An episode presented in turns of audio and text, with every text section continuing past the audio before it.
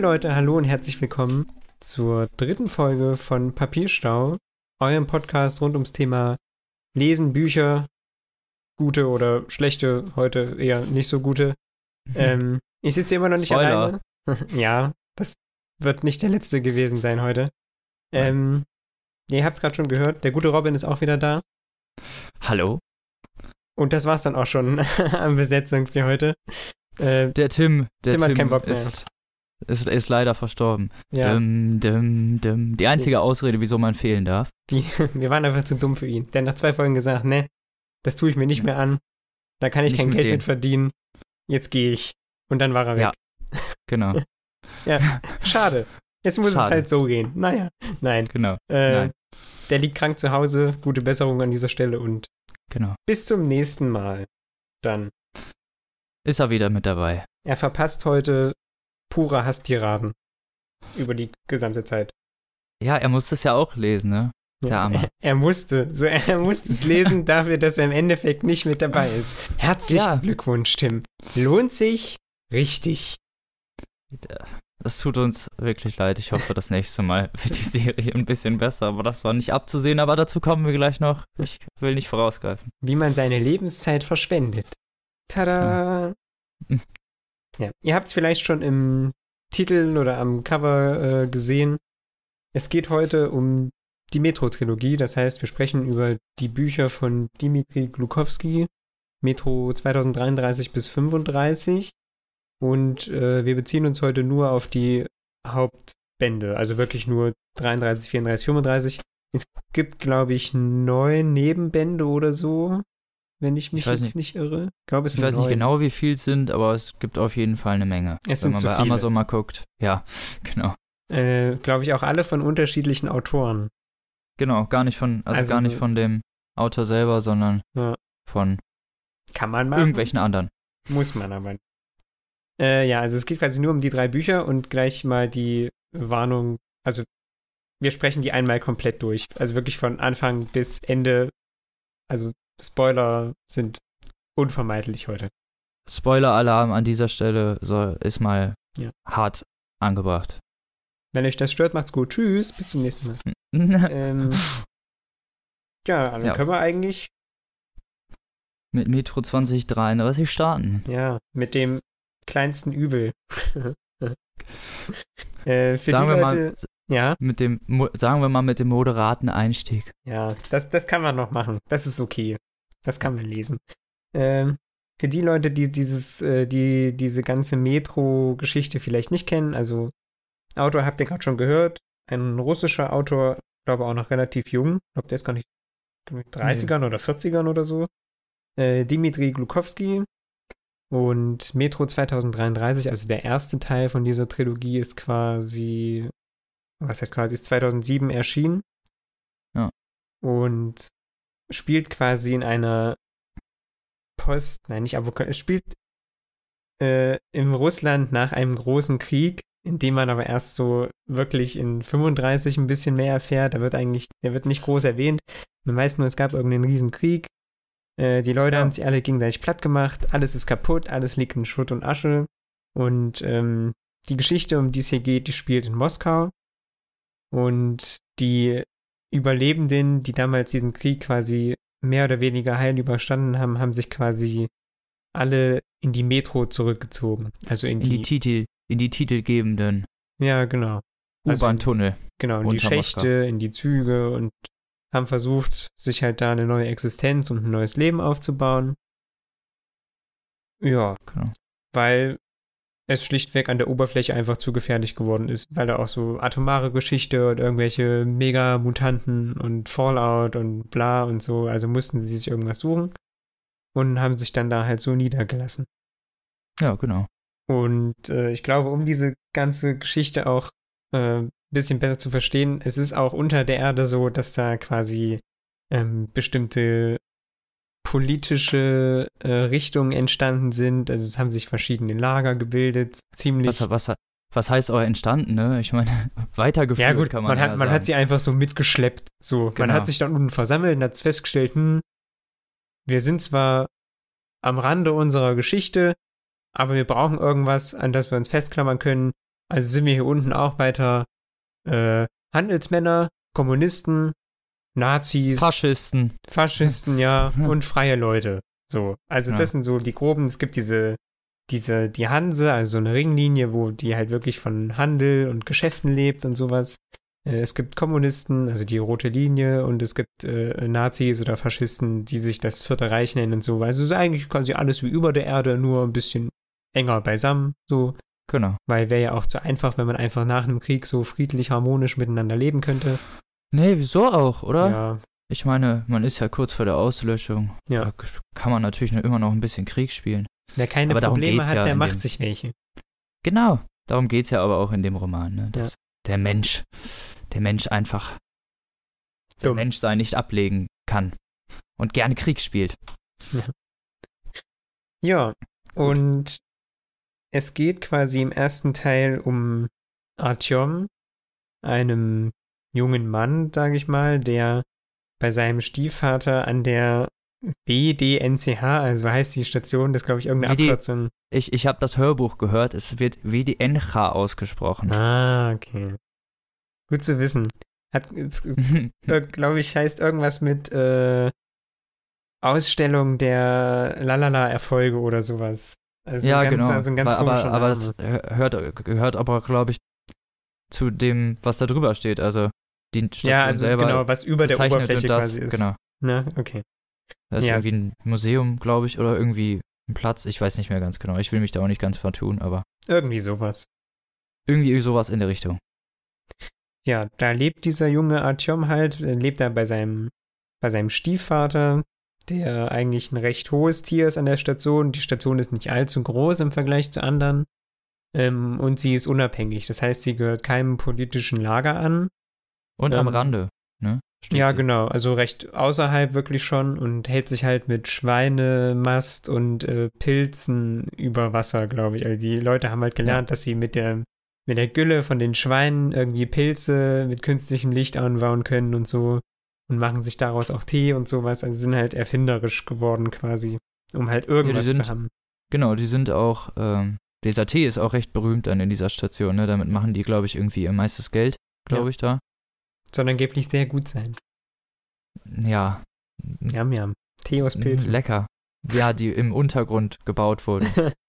Mm. An irgendwelchen ekligen, halb verstrahlten Tunnelwänden. Lecker. Nahrhaft gut, lecker. Genau. Mm. Ja, und äh, der, der Junge lebt da eigentlich ein recht bescheidenes äh, Leben, bis dann ähm, eines Tages sein, sein Stiefvater ähm, Besuch bekommt. Aber bevor wir das erklären, sollten wir vielleicht erklären, wie Artyom zu seinem Stiefvater gekommen ist, oder? Ja, stimmt, genau. Als es da irgendwie alles so zusammengebrochen ist, vor den Ereignissen, die dann halt zu dieser Vertunnelung, sagen wir mal so, führen, ähm, ist Artyom, äh, Artyoms Mutter hat, ähm, hat ihn weggegeben, ne? Also hat ihn ähm, an. Ja, es ist nicht sein richtiger Stiefvater, der ist. der, der kannte die also glaub, Mutter ich, gar nicht. Ich glaube, die hat da schon in der Metro gelebt und dann wurde die ganze Station, wo die gelebt haben, ja von Ratten überflutet. Stimmt. So. Also das, das war wie so eine Monsterwelle aus Ratten. So, oh Alter, kennst du Rattenkönig? Super ekelhaft, muss mal googeln. Ih. Nein. Nein. Ein großes Ähm, Nein. Ja, also diese ganze Station wurde halt, wo seine Mutter mit ihm lebte, äh, von Ratten überflutet. Und, Stimmt. Aber das war kurz nach der, kurz nach dem Ja, genau, Zusammenfall, glaube. ich. Ähm, und dann äh, hat seine Mutter halt versucht, mit ihm zu fliehen, irgendwo wegzurennen in den Tunnel und hat das nicht mehr geschafft. Und ist dann zu einem Soldaten gerannt, hat gesagt, hier, nimm meinen Jungen und äh, renn einfach ganz schnell weg. Und ja, Ja. und der Soldat, dem sie ihm das in die Hand gedrückt hat, das war quasi Suchoy, also sein, Stuf, äh, sein Stiefvater. Ja, So. genau. Und der ist dann mit ihm zu der Station gelaufen damals, wo sie dann auch heute noch leben, Und hat ihm sozusagen das Leben gerettet. während seine Mutter von Ratten zerquetscht worden ist. Gefressen. Man weiß es nicht. Unangenehm. Bel- Beliebige Todesursache Ja, einfügen, normales Sterben in der Metro. die, die mit Ratten zu tun hat. Genau, also so ist er quasi zu ihm gekommen und Suchoy hat sich dann um ihn gekümmert, zählt da deswegen quasi als sein Stiefvater.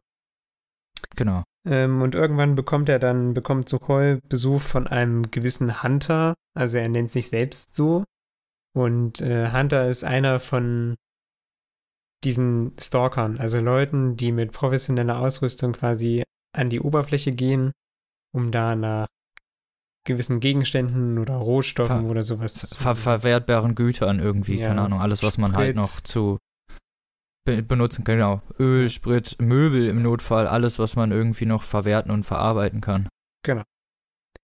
Ähm, der kommt dann quasi dahin und erzählt äh, Suchoi, dass angeblich die Menschheit in der Metro ganz stark bedroht wird. Und zwar von den Schwarzen. Und also nicht den Schwarzen, sondern schwarzen Wesen. Aber sie heißen in dem Buch Schwarze. Also Die nicht, Schwarzen, ja. Nicht, nicht wundern. Da, Ähm, da können wir, wir, das liegt nicht an uns. Wir sind keine Mitglieder des Ku Klux Klan oder so. der große Rassismus-Podcast. Nein, Ähm, die genau. Monster heißen da so. Genau, also der erzählt ihnen quasi, dass das, äh, dass die immer näher kommen und dass sie für die Menschheit in den, in den U-Bahn-Schichten eine riesen Gefahr darstellen und so weiter. Und Artyom bekommt dieses Gespräch halt mit. Und äh, dann unterhält sich Hunter auch im Privaten, also unter vier Augen quasi mit Artyom und gibt ihm einen Auftrag. Und zwar tauschen die beiden jeweils ein Geheimnis auf. Also Hunter erzählt ihm, dass er sich äh, zum Botanischen Garten in Moskau aufmacht, wo er dieses ja, Nest oder diesen Entstehungsort von diesen Schwarzen vermutet und will halt da dieses äh, hermetische Tor da schließen, was schon seit Jahren offen steht. Und äh, Ja, Artyom gesteht ihm halt im Gegenzug sein Geheimnis, dass er damals als kleiner Junge mit zwei Freunden dieses Tor geöffnet hat. Weil er es witzig fand. Und dann Ja, die wollten die Freiheit, glaube ich, irgendwie sehen, ne? Ja. Also die wollten irgendwie einmal raus und haben dabei aus Versehen das Tor beschädigt und sind eigentlich dafür dann auch verantwortlich, dass da in dieser WDN-Ra dann Jahre später diese Schwarzen überhaupt eindringen können. Ja, also sie haben die quasi, möglicherweise haben sie die reingelassen. So, was dann Genau. auch so sein, sein Gewissen vielleicht ein bisschen plagt. Ähm, weil man muss sich halt vorstellen, wenn man vielleicht, also die ge gesamte Geschichte spielt 20 Jahre nach dem Krieg. Und wenn man da vielleicht als Kind schon im Untergrund geboren wird, dann hat man halt nie den Himmel oder frische Luft oder die Sterne oder sowas gesehen. Und äh, das hat die halt ziemlich neugierig gemacht. Weil man bei Artyom sagen muss, der war noch an der Oberfläche. Ja, Der aber ist- nicht bewusst, oder? Ja, doch. Also sagen wir es mal so spät. Also auf jeden Fall im letzten Teil wird öfter mal, werden so Flashbacks erwähnt, wo er irgendwie was von irgendeinem Teich und einem Park und irgendeinem Ja, Eis stimmt. weiß. Aber er war so. nicht alt zumindest. Nee, auf jeden, nee, auf jeden Fall nicht, aber äh, ich wollte es damit so begründen, dass er, er wollte nochmal so die Freiheit sehen und nochmal den Himmel so. Die Ja. anderen, ähm, er hat es ja auch gesagt, er hat die anderen ja nur mitgenommen, ähm, weil er sich selber alleine nicht getraut hätte. Ja. So, äh, also die anderen waren ja mehr Ballast als wirklich. Ist halt auch nicht so einfach ne, in der Umgebung. Also man muss sich halt vorstellen, es ist halt auch überall gefährlich und da leben auch, keine Ahnung, Banditen Mutanten. und Mutanten und alles mögliche. So ist halt schon krasse Geschichte für so ein paar kleine Kiddies, dass sie da Ach. zu so einer Station laufen und das Tor aufmachen. Ja, wir sollten vielleicht dann auch mal erwähnen, also die Stationen an sich sind dann bewohnt immer selber, aber die Tunnel dazwischen sind immer recht gefährlich. Also Ja. halt wirklich, die sind dann teilweise mit Gas oder mit Mutanten verseucht oder was auch immer. Also Mehr die- oder weniger oder gar nicht ausgeleuchtet. Meistens gar nicht. Genau, dann manchmal hat, eine, hat man eine Dreisine, um da lang zu fahren, meistens aber nicht. Und, und meistens sind die eigentlich, also die Tunnel dazwischen, das ist so das Gefährlichste, was die da machen. Das sind so richtige Reisen dann halt, ne? Das ist so. Das, Expedition Abenteuer. ja, genau, das ist so das, das Gefährlichste, was die da machen und wieso die dann auch Genau. da reihenweise teilweise krepieren. Genau, also die beiden tauschen dann quasi ihre Geheimnisse gegeneinander aus und der Hunter ähm, gibt dem Artyom dann einen Auftrag und zwar, also Hunter macht sich auf, da zum Botanischen Garten, um dieses Tor zu schließen und er sagt Artyom, wenn, wenn Hunter nach einem, also wenn er nach einem Tag nicht äh, von seiner Expedition zurückgekehrt ist, dann soll Artyom quasi zur Polis reisen und einen äh, gewissen Melnik aufsuchen. Und äh, Artyom weiß eigentlich nur, dass die Polis eine der größten Stationen in der Metro ist, weil das halt so ein, so ein Verbund von vier Stationen ist, die sich zu einer so zusammenschließt, also wie so eine kleine Stadt quasi unter der Erde. Ähm, Ja. aber er wei- erfährt aber nicht, warum er das machen soll oder wer dieser Melnik ist, sondern er kriegt diesen Auftrag und er denkt sich so, ja, dann komme ich hier mal raus und sehe mal was und dann machen wir das. Und dann lässt er sich halt darauf ein. Ja, vor allem auch, weil, ihm sein, weil, weil ihn das Gewissen plagt, so, ne, dass er, dass er dafür verantwortlich ist, dass die Schwarzen da rauskommen und Ja, äh, im Notfall auch, dass Hunter nicht zurückkommt, weil er, er muss das ja nur machen, wenn Hunter irgendwie zu einem gewissen Zeitpunkt dann nicht zurückkommt, ne? Ja. Und dann kommt er halt wirklich nicht zurück am nächsten Tag und dann muss Atjom sich aufmachen und macht das dann unter einem Vorwand. Ja, genau. Also Und- der meldet sich für so eine für so eine Handelskarawane an, die da immer regelmäßig verkehrt zwischen der WDNH und der Nachbarstation. Und ähm, darf dann halt mit in, mit dieser Handelskarawane mitfahren. Und als sie an der Nachbarstation sind, ähm, setzt er sich quasi von der eigentlichen Gruppe ab und ähm, schlägt sich dann quasi mehr oder weniger alleine bis zur Polis durch. Und ähm, das ist zwar schnell erzählt, aber der Weg von dieser Nachbarstation bis zur Polis ist halt relativ lang, nicht Ja. ganz ungefährlich und er trifft halt auch ähm, relativ viele Leute, die ihm über einen mehr oder weniger langen Abschnitt begleiten oder helfen. Also ich glaube, der erste, den er trifft, das ist dieser Kahn. Also Ja. der Typ, der hier irgendwo fast ganz alleine an irgendeiner Station lebt und kein Zeitgefühl hat und alle Uhren abgenommen Ja, hat. genau. Ja. Und so, äh, so Der, Zeug der ihm hilft, ne? Ja, genau, der so Sachen redet, wie er kann den Tunnel hören und sowas, Mhm. was er ja auch beweist. Also äh, irgendwann stehen die mal vor so einem Tunnel mit so einer kleinen Gruppe und ähm, die Leute sagen alle, sie gehen rechts, das sieht ungefährlich aus und links sieht mega gefährlich aus und der Kahn ähm, guckt dann so auf so eine ganz besondere Karte, die nur er hat und hört irgendwie in den Tunnel rein und sagt so, nein, wir gehen links. Und äh, Kahn und Artyom gehen dann halt links und dann hörst du aus dem rechten Tunnel irgendwann nur die Schreie und sowas. Also das ist halt Ja, irgendwie so genau. ein total krasser Typ, der so ähm, mentale Fähigkeiten hat und weiß, wo Gefahren lauern und so. Das ist einer von den Leuten, der ihm hilft auf seiner Reise. Mhm. Der aber irgendwann einfach verschwindet. Weil die kommen dann an so einer Station an, hier in diesem Kitai Gorod, und da kommt es dann zu einer Schießerei, weil da irgendwelche Banditen aus dem Tunnel kommen und dann ist er einfach ja, weg. stimmt. So, Ja, stimmt. Dann haut ist- er einfach ab. Ja, es Ja. war so ein sehr unrühmliches Ende. So. Ja, stimmt. Verzieht sich einfach. Dann gibt's aber, es gibt auch welche, die wollen, die tun nur so, als wollen sie ihm helfen und wollen ihm eigentlich gar nicht helfen. Gibt's ja auch. Ja, Zumindest genau. an der nächsten, er trifft dann auch irgendwie an der nächsten Station jemanden, der will mit ihm zusammengehen, weil er Angst hat vor dem Tunnel wegen Gasen und so. ja, dieser Bourbon, gell? Genau, dieser, Ja. genau, Bourbon heißt er. Der dann, ähm, der macht dann mit ihm ein Geschäft irgendwie, dass er ihn für ein Patron, äh, also, dass er ihm äh, ein Gewehr gibt und Patronen dafür, dass er, äh, dass er ihn da durch die Stadt, durch die, durch den Tunnel geleitet, weil er ja irgendwie von dem Gas nicht angegriffen werden kann. Ja, irgendwie Das ist ja- resistent dagegen ist. Genau. Und äh, er geht dann halt wirklich mit ihm durch diese Station und er stirbt bei dem, bei der Durchquerung dieses, also des Tunnels. Ja. Stirbt er dann halt wegen, also das, das sind wirklich irgendwelche Gase und äh, Artyom kriegt auch irgendwelche Halluzinationen. Aber er stirbt ja nicht, also er stirbt ja nicht davon. Er Ja. wacht dann halt auf und der Bourbon ist schon tot. Aber er findet hinterher raus, dass ähm, der gar nicht so viele Patronen bei hatte, um ihn zu Ja. bezahlen. Also Und er glaube ich gar auch die vor. falschen für sein Gewehr. Also er hat ihn eigentlich nur verarscht im Endeffekt. Ja, genau. Also auch solche woll- Leute trifft er halt. Ja. Er hatte dann halt irgendwie Glück, dass der Typ gestorben ist, weil sonst hätte er ihn hinterrücks irgendwie abgeknallt. Ja, ist wahrscheinlich. gell? Ja. Ja, Ja. sowas dann halt. Ja, da dann- weiß man dann auch immer nicht, wem man da trauen kann und wem nicht, weil die Leute Ja, sind, sind, sind sehr egoistisch und teilweise Macht- und Geld fixiert. Ja. Obwohl es dann natürlich auch in solchen Verhältnissen total logisch ist, ne? Man hat ja nix. Da muss man dann natürlich noch. Wir hatten ja Prall. nix. Hatten ja nix. Nee. Genau, also unter anderem trifft er auch noch diesen, diesen älteren Herrn, der hier mit seinem behinderten Kind unterwegs ist. Stimmt. Das war noch relativ krass, weil den trifft er irgendwann, als er, ähm, als er von der Station fliehen muss, weil wie gesagt, da so Banditen aus dem äh, Tunnel kommen und irgendwelche Schüsse fallen, rennt er halt einfach los in den anderen Tunnel, um zu flüchten. Ja. aber immer noch in die richtige Richtung.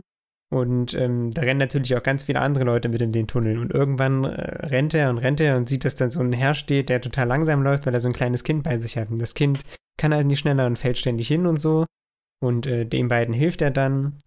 Und äh, er stellt aber halt auch fest, dass das Kind äh, geistig behindert ist. Und als sie dann gemeinsam die nächste Station erreichen, da muss man halt seinen Reisepass vorzeigen. Ja, die gehört auch, muss man dazu sagen, den Faschisten. Genau. Und die Faschisten sind auch hier immer noch so, dass sie sehr auf ihre in Anführungszeichen Reinheit aus sind. Also sie sagen. Die Nazi-Propaganda ist, ist beständig da drin. Ja, genau. Also so die Metro den Russen und all sowas und äh, kein Platz für Degenerierte, also für Leute, die irgendwelche Missbildungen oder Strahlungsschäden haben und so. Also die das sind kommt, da, glaube ich, erst später. Du greifst vor. Ja, stimmt. Also ich glaube, im ersten Teil ist es sind nur diese äh, Metro den Russen und sowas. Also dass Genau. sie halt wirklich nur auf dieser national, auf dieser nationalistischen Schiene sind und so. Und die Schwarzen, also dann wirklich die, ja, genau. die farbigen Mitbürger, die dann äh, da diskriminiert und eingefangen werden und eingesperrt von denen. Ja. Und Degenerierte passen denen dann halt auch nicht und ja, einer erschießt dann halt eiskalt diesen Behinderten. Ja, genau. Und also da- die, kommen da, da im Konflikt an Genau. dieser, an dem Eingang zu der Station. Und ähm, das spitzt sich dann so zu, die Situation, dass sie sowohl den, den Herrn als auch seinen behinderten Jungen einfach abknallen, so knallhart. Ja. Und ähm, darauf zieht halt Artyom seine Waffe und knallt den General ab, der die beiden erschossen hat. Genau. Was man generell sagen muss, also Artyom hat zumindest im ersten Teil relativ viele, wie ich finde, so plötzliche Stimmungsschwankungen. Also es geht irgendwie um das und das und dann passiert eine Sache und es wird geschrieben so, dass er mega aggressiv ist so und dass er richtig kocht vor Wut. Das ist manchmal irgendwie ein Ja. bisschen skurril. Also Das hier kann ich es verstehen, dass er es macht, so, weil es einfach Ja. eine krasse Szene ist. Aber es gibt auch so viel lavidarere Sachen, wo einfach nur jemand irgendeinen Satz sagt und dann wird so geschrieben, ja, er merkt richtig, wie der Hass in ihm aufsteigt, weißt du, so von jetzt Ja, auf gleich, als wäre ja, er so der genau. übelste Choleriker. Das ist manchmal so ein bisschen komisch, aber in dieser Situation war es eigentlich gut nachvollziehbar. Ja, und, genau. Äh, er da war es halt, auf jeden Fall angebracht. ja, das kann man so sagen. Der schießt dann halt diesen General oder diesen Wachposten da, der die beiden umgebracht hat und wird Ja, daraufhin logischerweise festgenommen und soll dann eben an der Station hingerichtet werden. Und, ja, genau, und wird dann in so einem Gefängnis da irgendwie gehalten. Ja, genau. Und irgendwann präparieren sie, glaube ich, schon den Galgen für ihn. Ja, Und äh, er steht dann schon auf dem Brett und soll seinen Kopf da quasi schon so halb durch die Schlinge stecken, ähm, bis er dann von so kommunistischen äh, Revolutionären befreit wird. Also die auch Ja. so, so Fahnen haben mit Che Guevara drauf und halt eigentlich alles wie oben. So wie ja genau. An der Oberfläche. Wie, wie heißen sie noch? Der Orden oder der geheime Orden oder so? Ja, das, das weiß ich auch nicht mehr. Aber ich weiß nur, dass das irgendeine so eine Gruppe von irgendwie fünf so krassen Kommunisten waren und die äh, kommen da halt durch den Tunnel und machen so eine mega Befreiungsaktion und wollten den Leuten eigentlich nur da richtig auf den Sack gehen, so wie sie es wahrscheinlich alle paar Monate machen. Äh, und sehen den da hängen und nehmen den halt mit und befreien den da. Und sie bieten Ja. ihm ja, glaube ich, auch an, dass er sich den anschließen kann und so. Dazu muss man sagen, dass die wirklich mit Abstand ungefähr die ausgemaltesten Charaktere des gesamten Ja, das ist Buches echt sind. so. Die sind leider, die sind nur für, für ein Kapitel höchstens da. Ich glaube sogar nur für einen Teilabschnitt eines Kapitels, aber sie sind mit Abstand die, die schillerndsten Charaktere. Und Ja, die- ist die- wirklich die- so. ich dachte, als ich gelesen habe, dachte ich so, boah, endlich hat er eine Crew, so die, die ganz cool ist. Jetzt wird's mal ein richtiger Abenteuerroman, weißt du, wie man das so kennt. So, ne? Ist ein bisschen holprig, dachte ich, aber hat er, hat er ganz okay gemacht. Und dann auf einmal, ja, nee, nichts davon. So, nächste Station, hau rein, Artyom, wir fahren woanders Ja. hin. Ich habe eine Mission zu erfüllen. Macht's gut. Tschüss. Ja, ist wir halt können dir so, nicht weiterhelfen als bis Diesen- hierhin. Ja, genau. Die sind, die sind alle sehr gut äh, profiliert. Die haben alle eine gewisse Tiefe, eine, eine nachvollzügliche äh, Hintergrundgeschichte und so. Ähm, alle sehr, sehr unterschiedlich. Und alles in recht kurzer Zeit irgendwie präsentiert und Ja, trotzdem genau. haben sie Persönlichkeit entwickelt. Da fragt Und man sich, das wieso ist die was, anderen nicht? was ihm eigentlich nur bei diesen Charakteren äh, gelingt, die so mal für, für 30 Seiten auftauchen oder so. Das ist ein bisschen schade. Ähm, ja. Ne, ja, das doof. ist halt wirklich ein bisschen schade. Also er wird dann halt von denen befreit, äh, lehnt das Angebot ab, sich denen anzuschließen, weil er eben weiß, was er für eine Mission zu erfüllen hat. Ähm, und kommt dann irgendwann mal an der, An der Polis an. Polis an. Genau. Genau. Und da findet er diesen Melnik, den er treffen soll. Und er erzählt ihm quasi seine Geschichte. Ähm, also sowohl Melnik und dann muss er halt zum Stationsvorstand und muss denen auch nochmal die ganze Geschichte erzählen. Genau. Und dann beraten die sich, glaube ich. Also der Vorstand besteht einmal aus so Generälen, die für das Militärische zuständig sind. Und an der Polis leben auch ganz viele Gelehrte. Also Leute, die es geschafft haben, Bücher mit in die Metro zu retten quasi so das halbe Wissen der Metro hüten. Aus diesen Genau, die Leuten heißen- setzt sich das zusammen. die heißen Brahmanen, glaube ich, ne? Und da, Ja, genau. das ist dann, das, da ist so ein, so ein ständiger Zwist zwischen Soldaten und diesen Gelehrten. So. Also die Soldaten beschützen die Polis und die ähm, Gelehrten machen halt eigentlich den Geist dieser, Pol dieser Polis aus. So. Und beide sind eigentlich im ständigen Clinch. Also die Hälfte der Ratsmitglieder besteht, glaube ich, aus Soldaten und die andere Hälfte halt aus diesen, diesen gelehrten Brahmanen da. Ja. Und ja, genau. Und die sind halt eigentlich die ganze Zeit, ja, die müssen halt so demokratisch in Anführungsstrichen ihre Probleme miteinander lösen, weil die halt so eher zwangsgemeinschaftszweckmäßig auf, ein, auf einem Haufen zusammen wohnen, nicht weil sie jetzt Ja. Da unbedingt Lust drauf hätten. Ja. Genau, denen erzählt er halt seine Geschichte und die beraten sich dann so und sagen, ja, vielen Dank für Ihren Mut und für Ihren Einsatz, aber angesichts der aktuellen politischen Situation haben wir keine Möglichkeit, Ihrer Station zu helfen. Weil der Deal war eigentlich, dass er denen das überbringt und äh, er hatte sich dann erhofft, dass die Polis vielleicht mit ihrer ganzen äh, Reichweite vielleicht die, der WDNH vor diesen schwarzen Kreaturen äh, beschützen soll oder ihnen helfen soll in Form von Gütern oder Soldaten oder so. Ja, Aber vor allem halt auch deswegen, weil wenn die N WDNRA fällt, die anderen auch irgendwann fallen werden. Ja, ne? genau. Weil sie quasi der erste Vorposten ist vor allen anderen Stationen, weil sie ganz außen liegt. Genau. Und das ihnen eigentlich sowieso nichts bringt, weil irgendwann kommt es zu ihnen, aber sie wollen ihm halt trotzdem einfach nicht helfen. Ja. Also zum, zumindest der Rat nicht.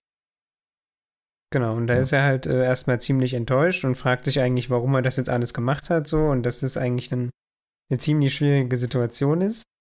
Und äh, irgendwann kommt dann einer dieser Brahmanen auf ihn zu und macht ihm äh, ein, ein Angebot. Und zwar haben diese Brahmanen ähm, haben so eine Prophezeiung, die besagt, dass irgendwann ein Mensch an die Polis kommen wird, der der Retter der gesamten Metro sein wird. Also so in, in Kurzfassung, ne? Ja, genau. Und der äh, dieser Brahmane glaubt halt, dass Atyom dieser Prophet ist. Dass er dieser Auserwählte ist, der die Metro retten wird. Ja. Und deshalb macht er ihm, warum auch immer, ne? Er sieht halt, sieht halt dementsprechend aus wahrscheinlich. er, er, so. ist, er ist ein bisschen, ja, er sympathisch. schwebt ein bisschen weiter oben in den Lüften. Er, ist, Ähm, er, er hat ein bisschen viel Matrix geguckt. wahrscheinlich. Naja. Und äh, aufgrund der Annahme, er sei eben dieser Prophet, macht man ihm ein Angebot. Und zwar soll er quasi an die Oberfläche gehen, und zwar in die alte Bibliothek des Kremls, und soll dort ähm, das heilige Buch schaffen. Ich weiß gar Genau. nicht mehr, was da drin steht, aber für diese Brahmanen ist das halt wichtig. Und die Das ist Brahmanen super sagen, wichtig. ja. Es ist super. Ich habe keine Ahnung, was da drin steht. aber Ach so, ich habe es- gedacht, du wüsstest, was da drin steht. Nee, es ist einfach, es ist super wichtig. Die brauchen das unbedingt, dieses Buch. Und Sieht als Gegenleistung, als Gegenleistung wollen sie ihm dann helfen, ne? Ja, genau.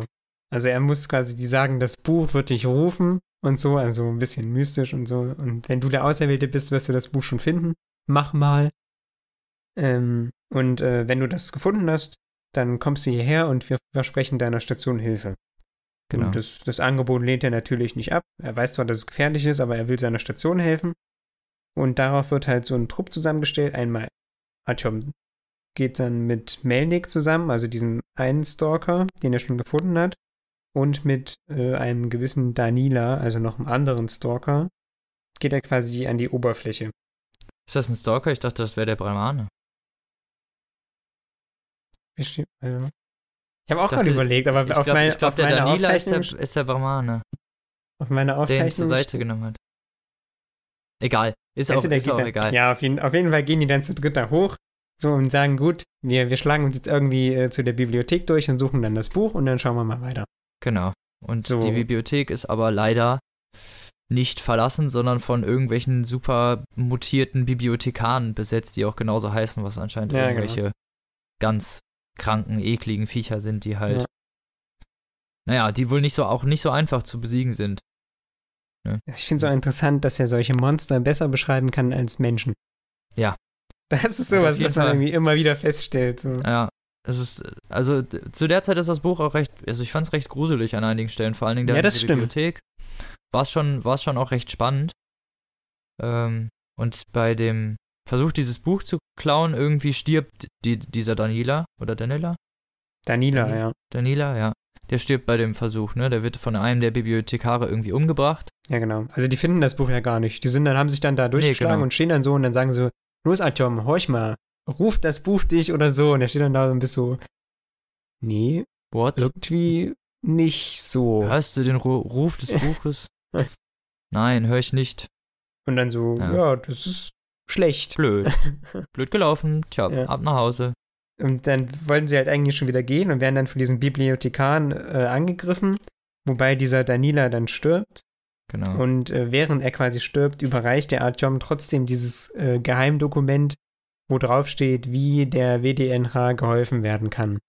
Genau. Und zwar, indem er, da stehen hm, Lokaldaten drauf, also ähm, wie man zu so einer zu so einem Außenposten kommt, wo eine Raketenbasis steht, die noch intakt ist, wo noch Sprengköpfe drin sind, atomare Sprengköpfe, die man dann halt auf diesen botanischen Garten schmeißen könnte, wo sich diese schwarze, diese schwarzen, also diese Bedrohung befindet. Weil, also, Melnik und Artyom kommen dann logischerweise aus der, also kommen aus der Bibliothek raus. Mehr oder weniger Ja. heil.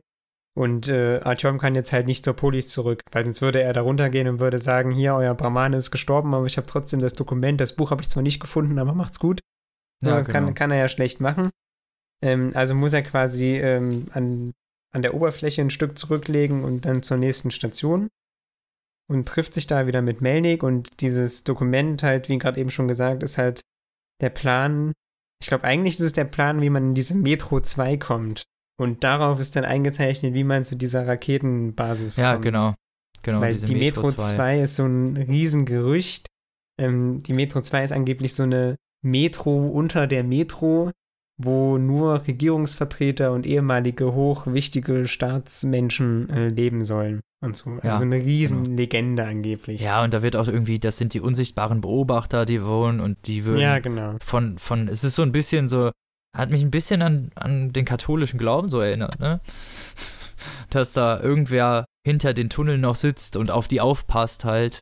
Nicht Ja, wirklich genau. eingreift, aber irgendwie auf sie aufpasst, sie so als ihre Kinder betrachtet. Das ist halt so dann der große, der große Tunnelmythos da in Anführungsstrichen.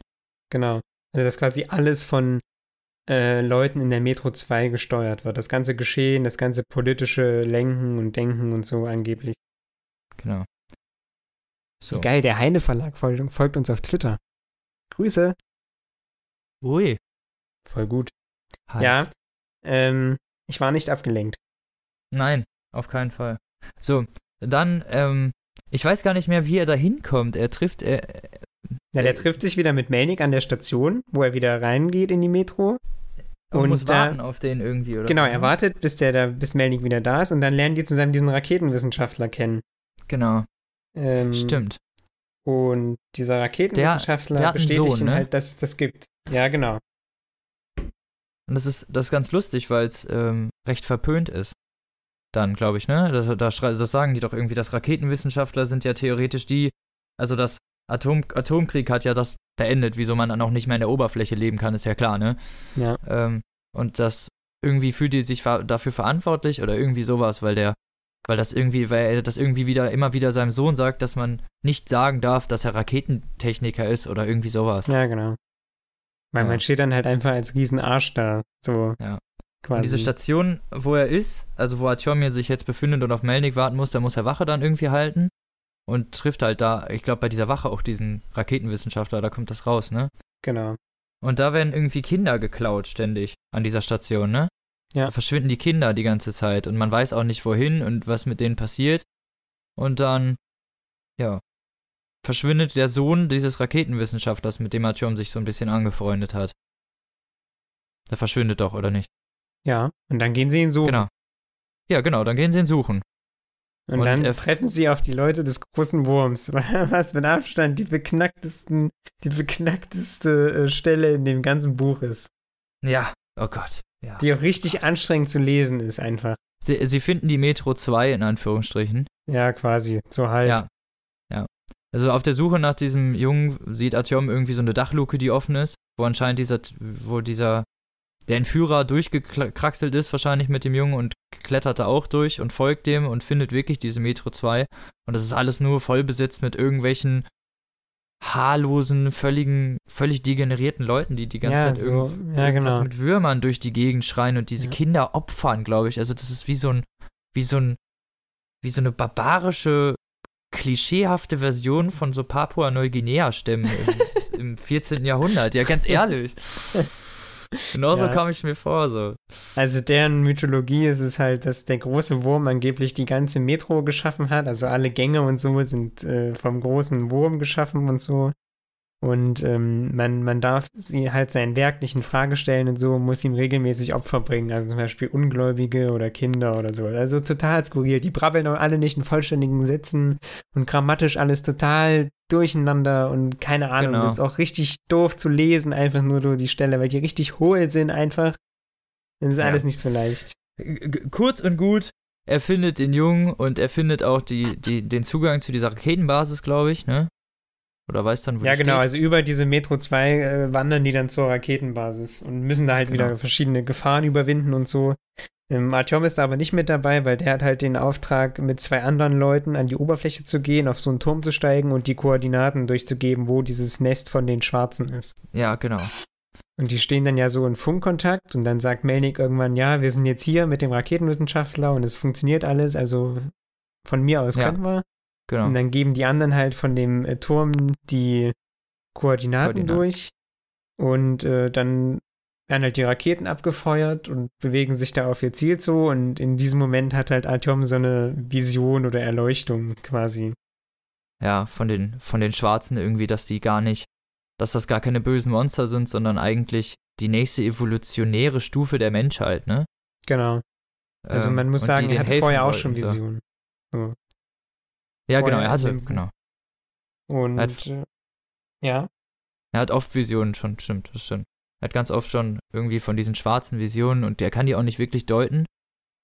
Und er sieht dann halt irgendwie genau in der letzten Sekunde alles, was, was wirklich passiert ist, irgendwie, dass die Schwarzen eigentlich der Menschheit nur helfen wollten und ihnen so die helfende Hand, so wird es, glaube ich, irgendwie gesagt, so der Menschheit die helfende Hand irgendwie reichen sollen oder wollen.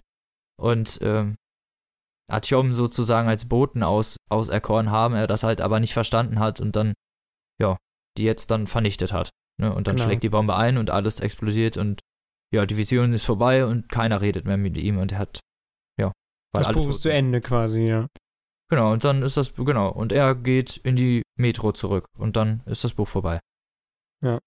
Also ihm wird, ihm wird quasi klar, dass diese Schwarzen nichts Böses sind, sondern die nächst äh, höhere oder die höhere der beiden Rassen quasi so vom Mensch zu Schwarz ist das schwarze Individuum halt wesentlich klüger und, äh, und so weiter. War Und höher trotzdem- entwickelt, resistent Ja. gegen Radioaktivität und sowas. Genau. Und die Menschen haben die Schwarzen aber bekämpft und als Bedrohung angesehen und das hat die natürlich erzürnt, weswegen die halt die Metro auch äh, angegriffen haben. Und die Schwarzen haben halt quasi in Artyom wie so eine Art Dolmetscher gesehen, weil er ihnen ja damals das Tor am Botanischen Garten unfreiwillig aufgemacht hat. So, deswegen. Genau. Das ist halt die Vision, die er so hat. Ähm, und dann sieht er aber gleich, nachdem er die Vision hat, eine Sekunde später, wie die Raketen einschlagen und dann sind halt alle tot. Wahrscheinlich Genau. von diesen schwarzen Wesen. Und die, und diese Rettung, diese mögliche Rettung der Menschheit ist halt für immer verloren und er weiß, er, er ist dafür verantwortlich. Ja. Und damit endet so das Buch. Und das war halt, das war halt eigentlich die, der Grund, wieso wir uns dafür entschieden haben, das auch hier zu, zu besprechen, ne? weil das erste so spannend war und wir uns dann Das- darüber überlegt haben, dass es vielleicht eine gute Idee wäre, die anderen beiden Ja, da hatte ich noch Träume. machen. Ja, genau, ich auch. So, nachdem wir jetzt 40 Minuten über dieses, dieses wirklich eigentlich Kann man lesen. Spannende ist es, ja, es ist literarisch wirklich nicht auf einem, auf einem hochtrabenden Niveau, ähm, noch hat er wirklich, noch hat der Glukowski wirklich Talent, irgendwie dem Leser bildlich irgendwas zu beschreiben. Ja, das stimmt, das geht irgendwie nicht. Nee, das kann er nicht wirklich gut. Also diese Stationen, wenn ich nicht das Spiel Metro 2033 gespielt hätte, wüsste ich bis heute nicht wirklich, wie die Stationen Ja, aussehen, ich sag ich ganz ehrlich. Ist genau so bei mir. Ja, tut mir leid, also wirklich gut beschreiben kann der auf jeden Fall nicht und seine Charaktere bleiben größtenteils, bis auf so die paar Ausnahmen, die wir ja schon genannt haben, recht flach, aber die Geschichte, also die Kerngeschichte ist wirklich recht interessant. Diese Ja, Wendung und das, was ihm passiert, das ist halt so ein klassischer Abenteuerroman, aber ihr braucht da nicht wirklich was literarisch Hochtrabendes zu erwarten, so. So, so abschließend zum ersten Teil. Ja. Und dann könnten wir eigentlich jetzt schon. Geht's, geht's auch schon bergab? Leider. Das kannst du machen. Tschüss. Ja. Dann ähm, kommt Metro 2034. Es knüpft äh, ein Jahr nach den Vorkommnissen von Metro 2033 an. Ähm, ja, in der, äh, in der Station Sevas, Sevastopolskaya. Mhm. Ja, ich glaube. Ja. Noch einmal kurz zu den Namen vor allen Dingen und so und zu den Stationsnamen. Vor allen Dingen die, ähm, die Namen der, der Person und der Station sind wirklich schwierig zu merken für den Leser, weil die, die sind alle irgendwie russisch belastet, irgendwie so leicht. Und man hat immer, immer eigentlich das, das Problem, dass sie sich alle recht, recht gleich anhören. Ja, genau. Vor allem die Namen. Das ist also diese Persön ja. personenbezogenen Namen. Das ist echt das, schlimm. Was mir auch noch aufgefallen ist, was ein großes Problem ist, ist, dass sie oft Spitznamen und richtige Namen haben und der das oft ganz oft mixt, teilweise sogar im selben Satz den Spitznamen und den richtigen Namen desselbigen ausschreibt. Ja. Also dann hat der, heißt der Spitzname äh, Boljov, heißt aber, keine Ahnung, Achon Segev Bolowski oder so. Also das, das passt teilweise auch gar nicht aufeinander oder so. Und bis man ja. mal gerallt hat, dass der mit dem Spitznamen gleichzeitig auch der ist, der mit dem Vollnamen angesprochen wird, dauert es teilweise und dann ja, kommt man. Das ist echt nicht so einfach. Durcheinander. Nee. Naja, also zurück zu 2034, knüpft an dieser ähm, Station an und eigentlich geht es um Wladimir Ivanovich Istomin, genannt Homa, der da an dieser äh, Stations, ja, Stationsvorsteher ist und die sitzen an, an am Lagerfeuer, ne? Und ähm, ja, die schieben da halt Wache. Genau, die schieben Wache an, im Tunnel und ähm, es geht eigentlich darum, dass ähm, Homer, die, diese, diese Grundphilosophie des Buches ist, dass Homer ähm, ein Buch schreiben möchte über die Metro und die darin handelnden Personen und halt, halt ein Geschichtsbuch über die Metro, damit jemand, falls irgendwann die Menschheit doch zugrunde geht oder irgendwen das mal interessiert, vor allem diese, diese graue Zeit der Menschheit. Ja. Er fragt und sich halt, was von ihm bleibt, wenn er nicht mehr ist. Also muss er irgendwas hinterlassen, seiner Meinung genau. nach. Genau, er will dann irgendwie, und er, er hat sich dann halt für dieses Buch entschieden. Und so wie ich das verstanden habe, ist Metro 2034 eigentlich auch sein Buch. Das ist richtig. Das erfährt man leider genau. viel zu spät, weil da ist man schon lange der Meinung, dass das Buch richtig dumm ist. Ja, genau. So, und, ähm, naja, sie sitzen also, halt um, in dieses Lager. Bitte? Was? Man, man liest halt nicht das Buch von Dimitri Glukowski, sondern man merkt irgendwann, leider sehr, sehr spät, man liest eigentlich Homers Buch. Genau. Und Homers Buch ist kein gutes Buch. Also unserer Homer Meinung nach. Also. Nein, auf keinen Fall. Das Problem, glaube ich, bei Metro 2034 ist halt, dass die. Naja, egal, warte, dazu später. Also, es geht zügel, erstmal. Zügel dein ich, Hass. Ich muss, ich muss mich zügeln erstmal. Erstmal geschichtsmäßig, es geht um Homer, er sitzt an diesem Lagerfeuer und ähm, beschreibt eigentlich ähm, den neuen Ankömmling, der da angekommen ist, ne? Der, der da äh, neuerdings an der Station sitzt und halt der auch. Neue. Der Neue, genau. Der Neue an der Station, der halt auch einfach aufgetaucht ist. Niemand weiß, wo der herkommt. Genau. Sieht Niemand krass kennt. aus, zerschundenes Gesicht, so genau. spricht nicht viel, mega krass gebauter Typ, so. Setzt sich immer halt voll, halt, voll emo-mäßig ganz alleine. Weg von der Gruppe. In den schon, Tunnel. Ja, er sitzt einfach schon so halb im Tunnel drin und schiebt zur Wache. Und äh, alle fragen sich halt so, ja, wer, wer ist der Typ überhaupt? Genau. Wie, wie kommt er hierher? Was ist seine Geschichte? Gibt es da nicht so einen Werbespot? Egal.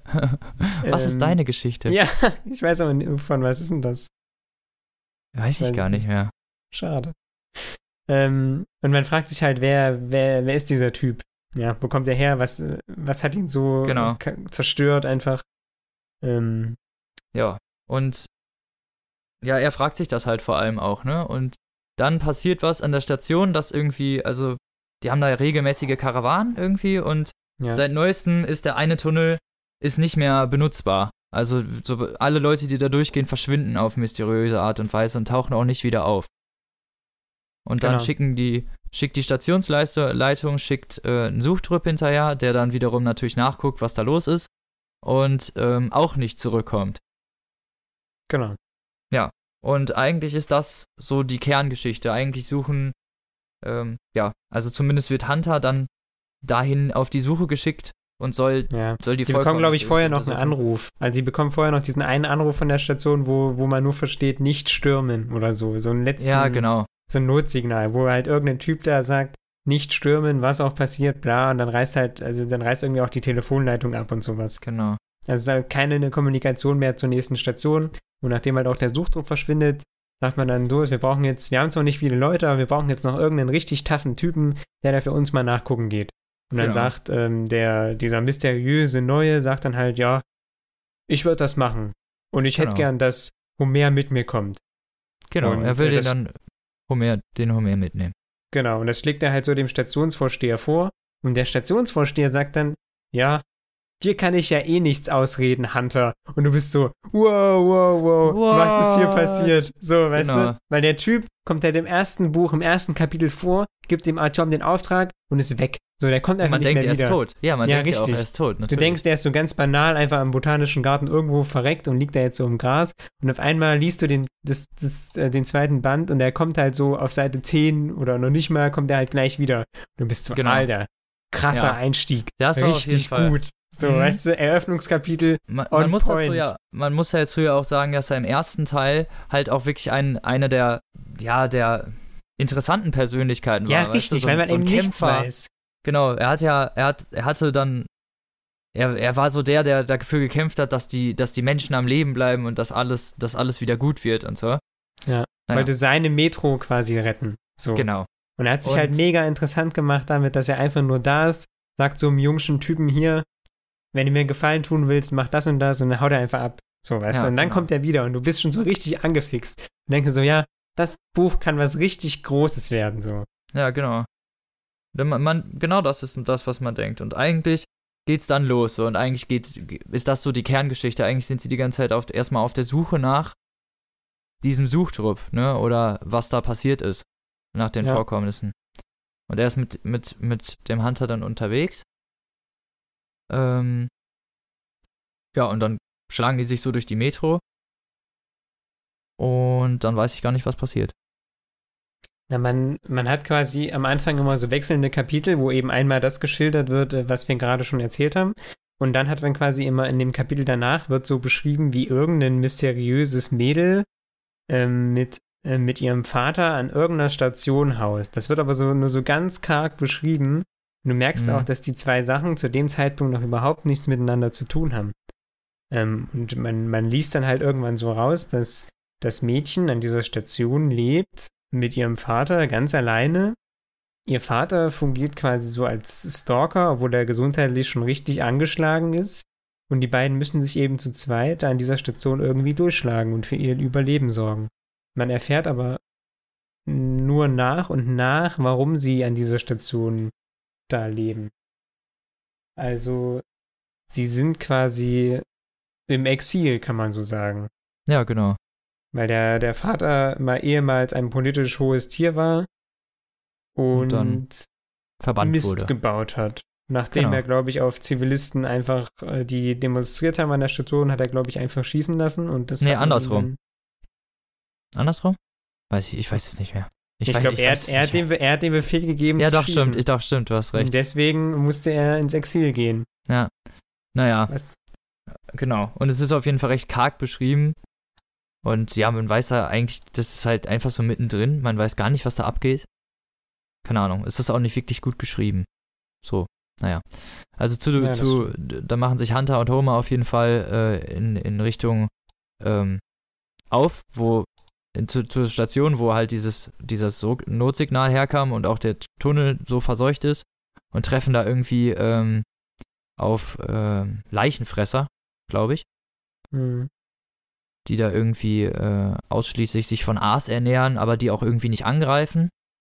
Die sind ja, Noch kein Aas. genau, aber die sind, also die sind auch nicht irgendwie gefährlich, aber halt richtig eklige Typen so. Ja.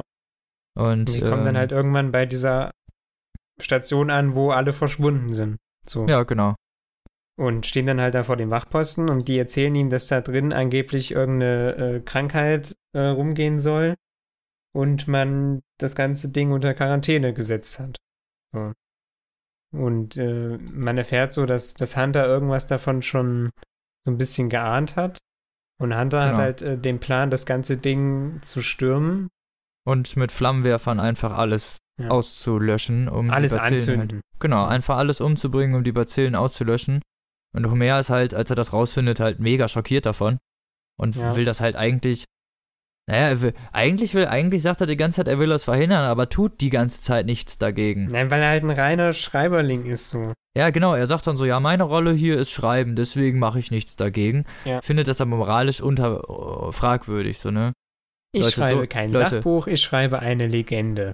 Leute, so, So, ist der Nationalsozialismus entstanden. Einfach nur daneben stehen und nichts sagen. So. Nee, äh, also, ich fand das, ich fand das ein bisschen doof. Also klar, dass das vielleicht, kann man sagen, das ist, kann man ja theoretisch sagen, es ist nachvollziehbar, ne? Wenn das jetzt zu diesem Charakter passt so und zu Ja. Homer Er passt fragt es sich halt auch die ganze Zeit, warum Hunter ausgerechnet ihn mitgenommen hat. Das vor allem halt, so, der, weil der Homer ist nicht gerade der Jüngste, ist schon eher in seinen, in, in seinen letzten Zügen, kann man fast sagen. Also er ist jetzt nicht 90 oder so, aber Ja, Naja, ich, für- 50, für- 60 oder so. Ja, aber für diese Stationsverhältnisse, vor allen Dingen, was dann natürlich auch für gefahrenvolle Situationen standardmäßig an der Tagesordnung sind, ist das Ja. natürlich nicht die schlauste Wahl gewesen. Aber er hat Ja. halt mal in der Metro gearbeitet damals, als noch alles normal war und hat deswegen halt, vielleicht hat er ihn deswegen mitgenommen. Ja, genau. So, und die stehen dann halt da vor dieser Station und die sagen, nee, ihr kommt hier nicht rein, hier ist Quarantäne und Pipapo, also müssen sie sich irgendeinen anderen Weg suchen und laufen dann halt so einen, äh, so einen Umweg und Ja. äh, dabei treffen sie halt auf, auf das Mädchen. Was da von Anfang schon zwischendurch immer mal wieder reingeschrieben wurde. Ja, genau. Und äh, ihr Vater ist, glaube ich, mittlerweile gestorben an den Folgen Genau. der, der Strahlenkrankheit. Und mittlerweile ist sie auch schon vor irgendwelchen fremden Männern vor einer Vergewaltigung entflohen oder so. Und, äh, nee, die, treffen retten die, glaube ich. Ja, oder so, genau, stimmt. Die, die Sie- kommen gerade in dem Moment auf genau. ihrem Umweg da vorbei, wo irgend so ein Typ die vergewal äh, vergewaltigen will Genau. und, äh, Und- retten sie und nehmen sie halt Ja. mit. Genau. Ja, was heißt, die nehmen sie mit? Eigentlich gibt es da eine ziemlich dicke Diskussion. Sie will, sie will eigentlich nicht weg oder so erst und er will sie dann zum Sterben dalassen. Und er schießt Ja. sie aber dann doch nicht und deswegen kommt sie dann mit. Das war halt auch so richtig unlogisch. Also es ist irgendwie so, er schießt sie nicht und deswegen entschließt sie sich so mitzukommen. Also sie verliebt sich eigentlich, wenn man genau will, direkt in diesen Hunter. Ja, es, es wird halt nie, nie direkt so beschrieben, aber es, es, es sieht schon, es liest sich stark danach. Ja, also zwischendurch ist es halt auch ab und zu in der Innensicht von ihr geschrieben und das ist, oh Leute, ey, das ist so Ja. kitschig, ne? Heftig, ey, der hat so keine Ahnung von Frauen, ne? Ja, Entschuldigung, Alter, wer so schreibt, ne, der kann, der kann wirklich nur ein ganz, ganz eingeschränktes Bild von der weiblichen. Person besitzen. Dr. Robin empfiehlt. Ey, Alter, es, es ist so, so flach, ne? Als hätte er das wirklich aus irgendeinem Wie sind Frauen für Dummies?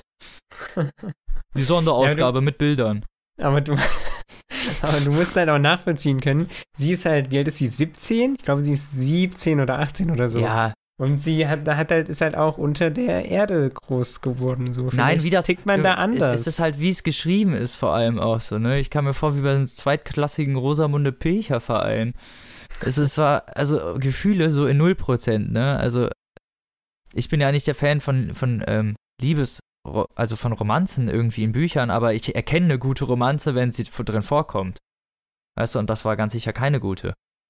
Und ja. auch keine gute Beschreibung irgendwie. Also eigentlich be begleitet sie sie ihn nur deswegen, weil sie merkt, dass er halt irgendwie nicht ganz bei Trost ist und glaubt, so sie kann ihm irgendwie gut beistehen. Irgendwie sowas. ja, sie glaubt irgendwie, sie könnte das. Also, Hunter wirkt schon ziemlich aggressiv und ist ziemlich wortkarg und so. Und er wirkt schon so ein bisschen psycho. Und äh, diese Sascha glaubt halt, dass er eine gute und eine böse Seite hat. Und sie will, glaube ich, so die böse Seite will sie aus ihm verdrängen und die gute zum Vorschein bringen und so was. Also das ist schon Genau. alles ein bisschen sehr so pseudo-deep gemacht und so. Und jetzt Ja. alles für so sehr, für Leute, die vielleicht eher auf der rationalen Schiene unterwegs Das- sind. Das Witzige ähm, ist, dass, dass so. ab nach diesem Zeitpunkt, nachdem sie Sascha finden, das Buch eigentlich komplett fast vorbei ist. Ne? Also es, es sind kaum noch interessante Passagen.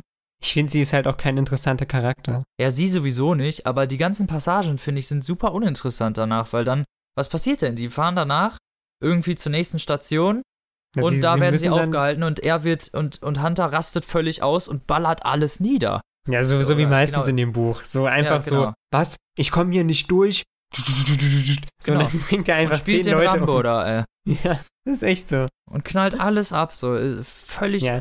Es ist Also halt entweder das, ist was es halt, das was halt, was halt unlogisch ist, ist dieser Wandel, ne? Vom ersten Teil, wo er die Leute beschützen wollte, alles dafür getan hat, die Metro und so, und im zweiten Teil einfach äh, Frauen, Kinder, ganze Stationen niedermetzelt, nur um da durchzukommen, um dann wiederum eine andere Station vernichten zu können, die ja, ja. mit Krankheit befallen ist, so, ne? Man fragt also, sich halt, was da bei ihm passiert ist. So. Also die Moral ist wirklich, äh, hat, hat viele Lücken.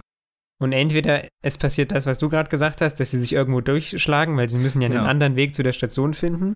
Oder ähm, man sieht äh, die Welt aus der Sicht von Homer, der in seinem Buch schreibt und dabei komplett ausschweift, also wirklich seitenweise. So, das ist halt alles so.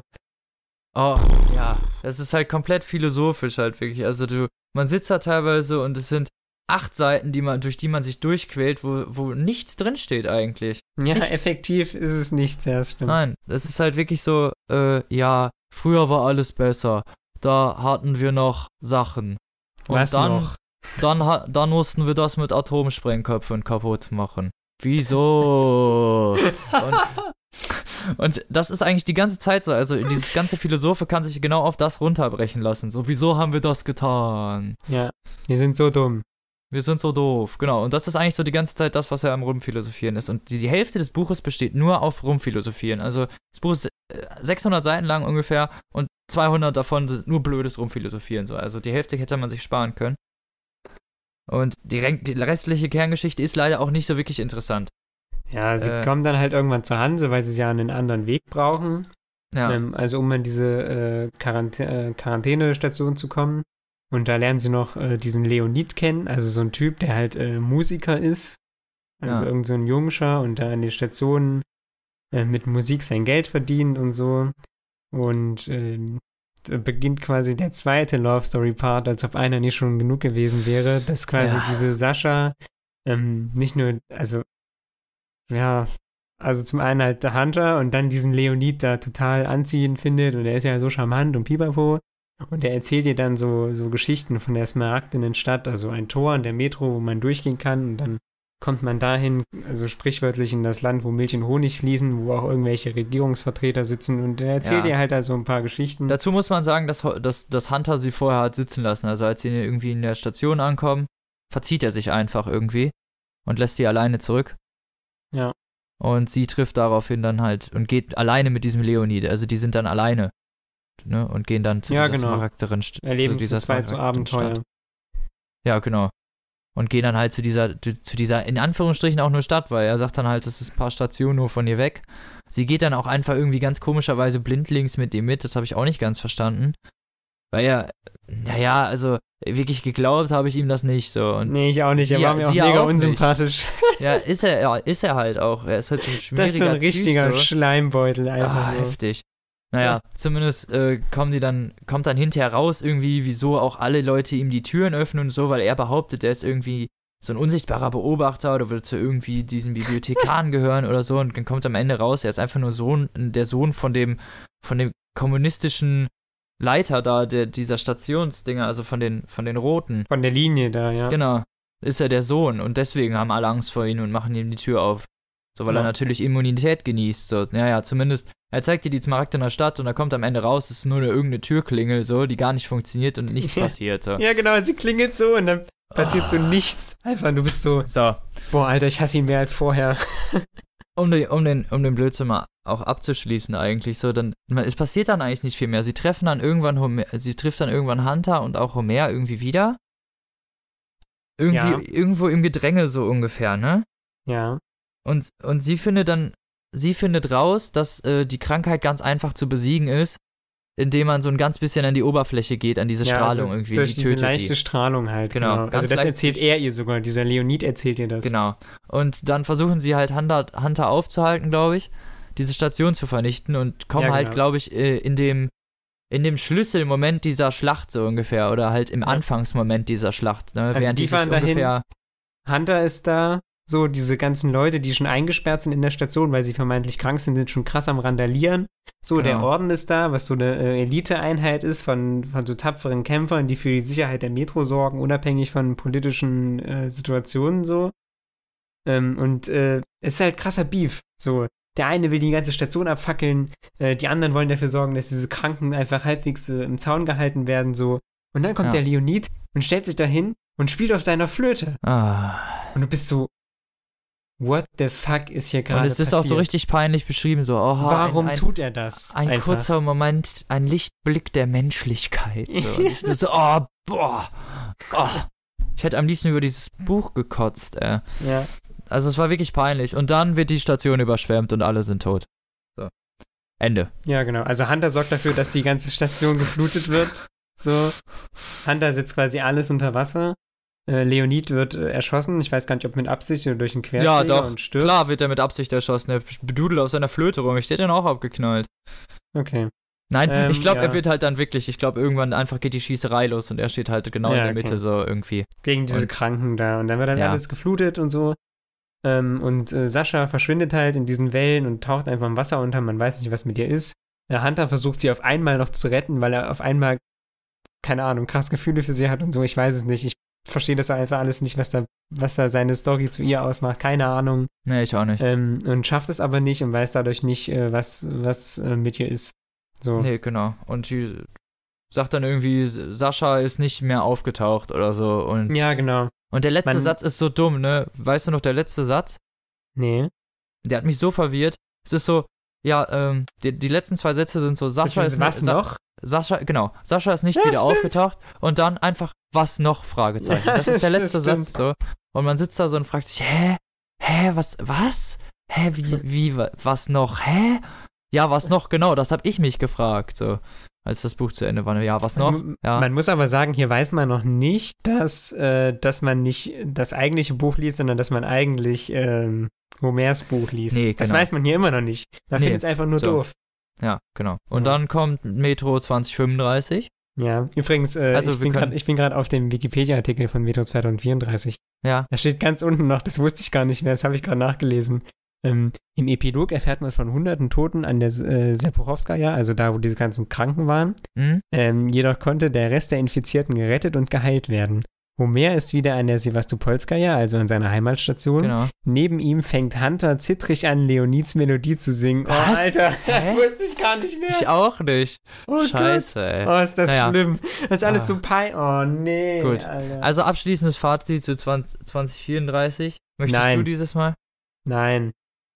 Also, genau. Kann man ein- nicht lesen. Genau. Einfach ein großes Nein. Macht es nicht. Wollt ihr diese Trilogie lesen, lasst den zweiten Teil aus. So. Es, ist, es, ist, es ist nicht lesenswert, in keinster Weise. Es reicht die Das stimmt. Zusammenfassung auf Wikipedia hundertprozentig.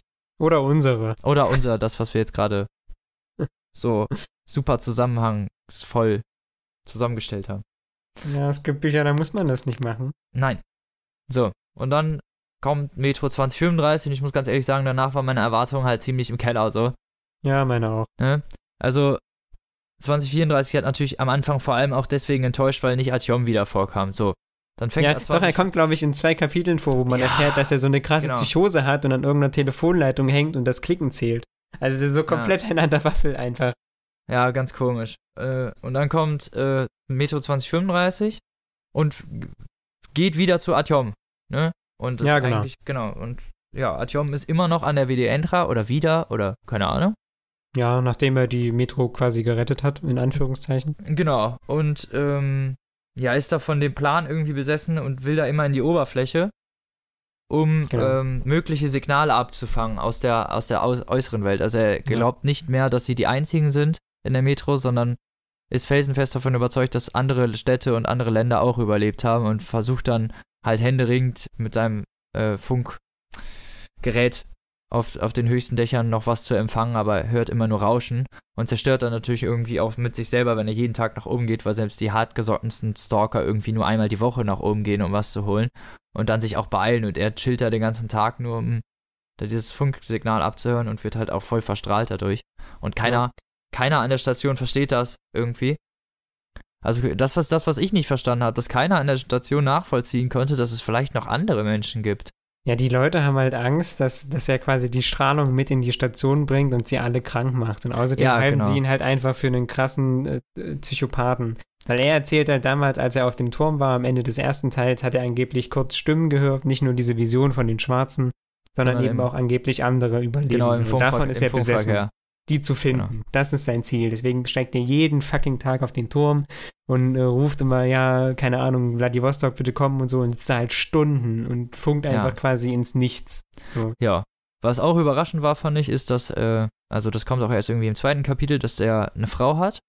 Jetzt auf Ja, einmal. das stimmt. Und Das das, ist die, die- Tochter von dem Melnik, Genau, das ist die Tochter von diesem Melnik, dem ersten Teil, der, äh, mit Der dem er in der Bibliothek war da auch. Und genau. Der, der, der hat dann, der diesen Orden auch führt, also diese, diese Organisation, die versucht, die Metro in Ordnung zu halten. Ja. Ja. Und mit der Tochter ist er, wohnt er halt da in der WDNRA, aber die, also als das Buch einsetzt, haben die schon kein harmonisches Verhältnis mehr. Ich weiß nicht, wie schnell das geht, aber das muss ja wirklich ganz fix gegangen sein, so ungefähr, weil im Metro 2034 hat er, wie du ja schon gesagt hast, saß er ja noch an der einen Station und hat er ja noch ein Funkgerät bedient. Da kann er ja noch nicht mit ihr äh, liiert gewesen sein. Das stimmt. Ja, also in Hm. einem Jahr hat sich da ziemlich schnell, ist die Beziehung anscheinend sehr frostig geworden. Also er kommt irgendwie nach Hause, legt sich neben sie, sie nimmt ihm die Decke weg und er liegt da so nackt kalt im Ding und so. Also Ja, es ist genau. wirklich sehr, Weil sie hält ihn halt auch ein Stück weit für besessen so und hat halt auch Angst, dass er irgendwie Strahlung, äh, zu viel Ja. Strahlung abbekommt und denkt halt auch an ihren Kinderwunsch so. Und Genau, sie ist ist halt halt auch der Meinung, dass, dass er in dieser Metro kein Kind haben will. genau, sie ist So, halt so auch wie vor allem sauer, ne? Also sie ist so sauer, weil er hat sie, er hat sie sozusagen mitgenommen, weil der Vater wollte das nicht, also der Melnik wollte das nicht und die sind sozusagen verbannt, in Anführungsstrichen. Ja. Und dürfen, äh, ja, und müssen da halt in dieser, in der, in der leben und haben sich dafür entschieden. Und sie fra- ist dann halt ziemlich angeschissen auf ihn und fragt sich halt so in ungefähr, wieso sie ihn gewählt hat dann, ne? Ja. Ja. Naja, und dann kommt der Twist so, dann auf einmal kommt, äh, fra fragt ein älterer Herr halt nach ihm so und er ignoriert das halt immer wieder. Und dann trifft er ihn endlich oder der, der ist ziemlich hartnäckig, sagen wir es mal so, also der fängt ihn sozusagen ab. Und dann kommt dann raus, es ist Homer. Da, da, da. Und du liest das so und bist so, oh nein, Und bitte nicht nochmal. bitte nicht Homer, nicht schon wieder. Naja, und Weil das Homer, erste Kapitel war wie in Teil 2 schon wieder richtig gut, Alter. Diese Szene, wie er einfach ganz allein da oben auf diesem Turm sitzt und so total verzweifelt einfach nur so ins, ins quasi ins Nichts funkt so und so komplett am Ende ist und so. Das Ja, ist eigentlich das schon eine krasse gemacht. Szene. So, und das ist auch gut zu lesen und auch Ja. nachvollziehbar. Und dann ist er da und läuft da so rum und geht seinen normalen Tätigkeiten in der Station nach und dann so, kommt so, hi, ich bin's. Ich würde gerne ein Buch über dich schreiben. Und du bist so, Alter, verpiss dich. Nein, geh weg, ich will das nicht. Das ist große Scheiße. ja, genau. Genau das. Und, äh, naja, dann treffen die irgendwie, die treffen dann aufeinander, Homer und Artyom und Homer ähm, hat halt von ihm gehört, weil er so als der Retter der, der Metro gilt, so, ne? Also die Genau. Ereignisse aus Metro 2033 haben ihn schon recht berühmt gemacht. Über die Metro hinaus und jeder kennt ihn und jeder meinte, er ist voll der Held und so. Und keiner kennt halt eigentlich die wahre Geschichte so, dass, dass er die Schwarzen vernichtet hat und eigentlich die nächste Evolution der Mensch, also die nächste Stufe der Menschheit und auch damit den Fortbestand äh, der Menschheit selbst ver vernichtet hat, fast sozusagen, oder zumindest einen großen Teil dazu beigetragen hat. Das Ja. wissen die alle gar nicht. Also die, für die ist er so der Retter und er findet das halt natürlich voll übel, weil er eigentlich fast der Einzige ist, der weiß, dass es nicht so ist. Ja. Naja. Und dann, ähm, Homer will ihm halt die Geschichte irgendwie, ja, entlocken eigentlich, ne? Ja, für sein Buch halt. Genau. Und ist, äh, und glaubt ihm aber halt, also als er ihm dann irgendwie erzählt, dass er glaubt, dass andere Städte noch am Leben sind, dann, ähm, da- da ist Homer der Einzige, der, der dann halt mal verständnisvoll Ich glaub, reagiert. der braucht einfach nur Stoff für sein Buch. Ja, genau das halt. Und dass man, man merkt das auch, dass er nicht wirklich daran glaubt. So. Vor allem am Ende, ne? Oh, naja. Ähm, Das ist ein richtiges Arschloch eigentlich, gell? oh, ja. Das ist ein wirklich. richtiger. Naja, zumindest ähm, erzählt er dann aber Artyom irgendwie in so einem Gespräch, dass er erfahren hat, dass ähm, ein, ein anderer Funker, den er früher getroffen hat, erzählt hat, dass ähm, er mal ein, ein Funkgespräch hatte mit irgendwie äh, irgend so einem Außenposten, glaube ich, ne?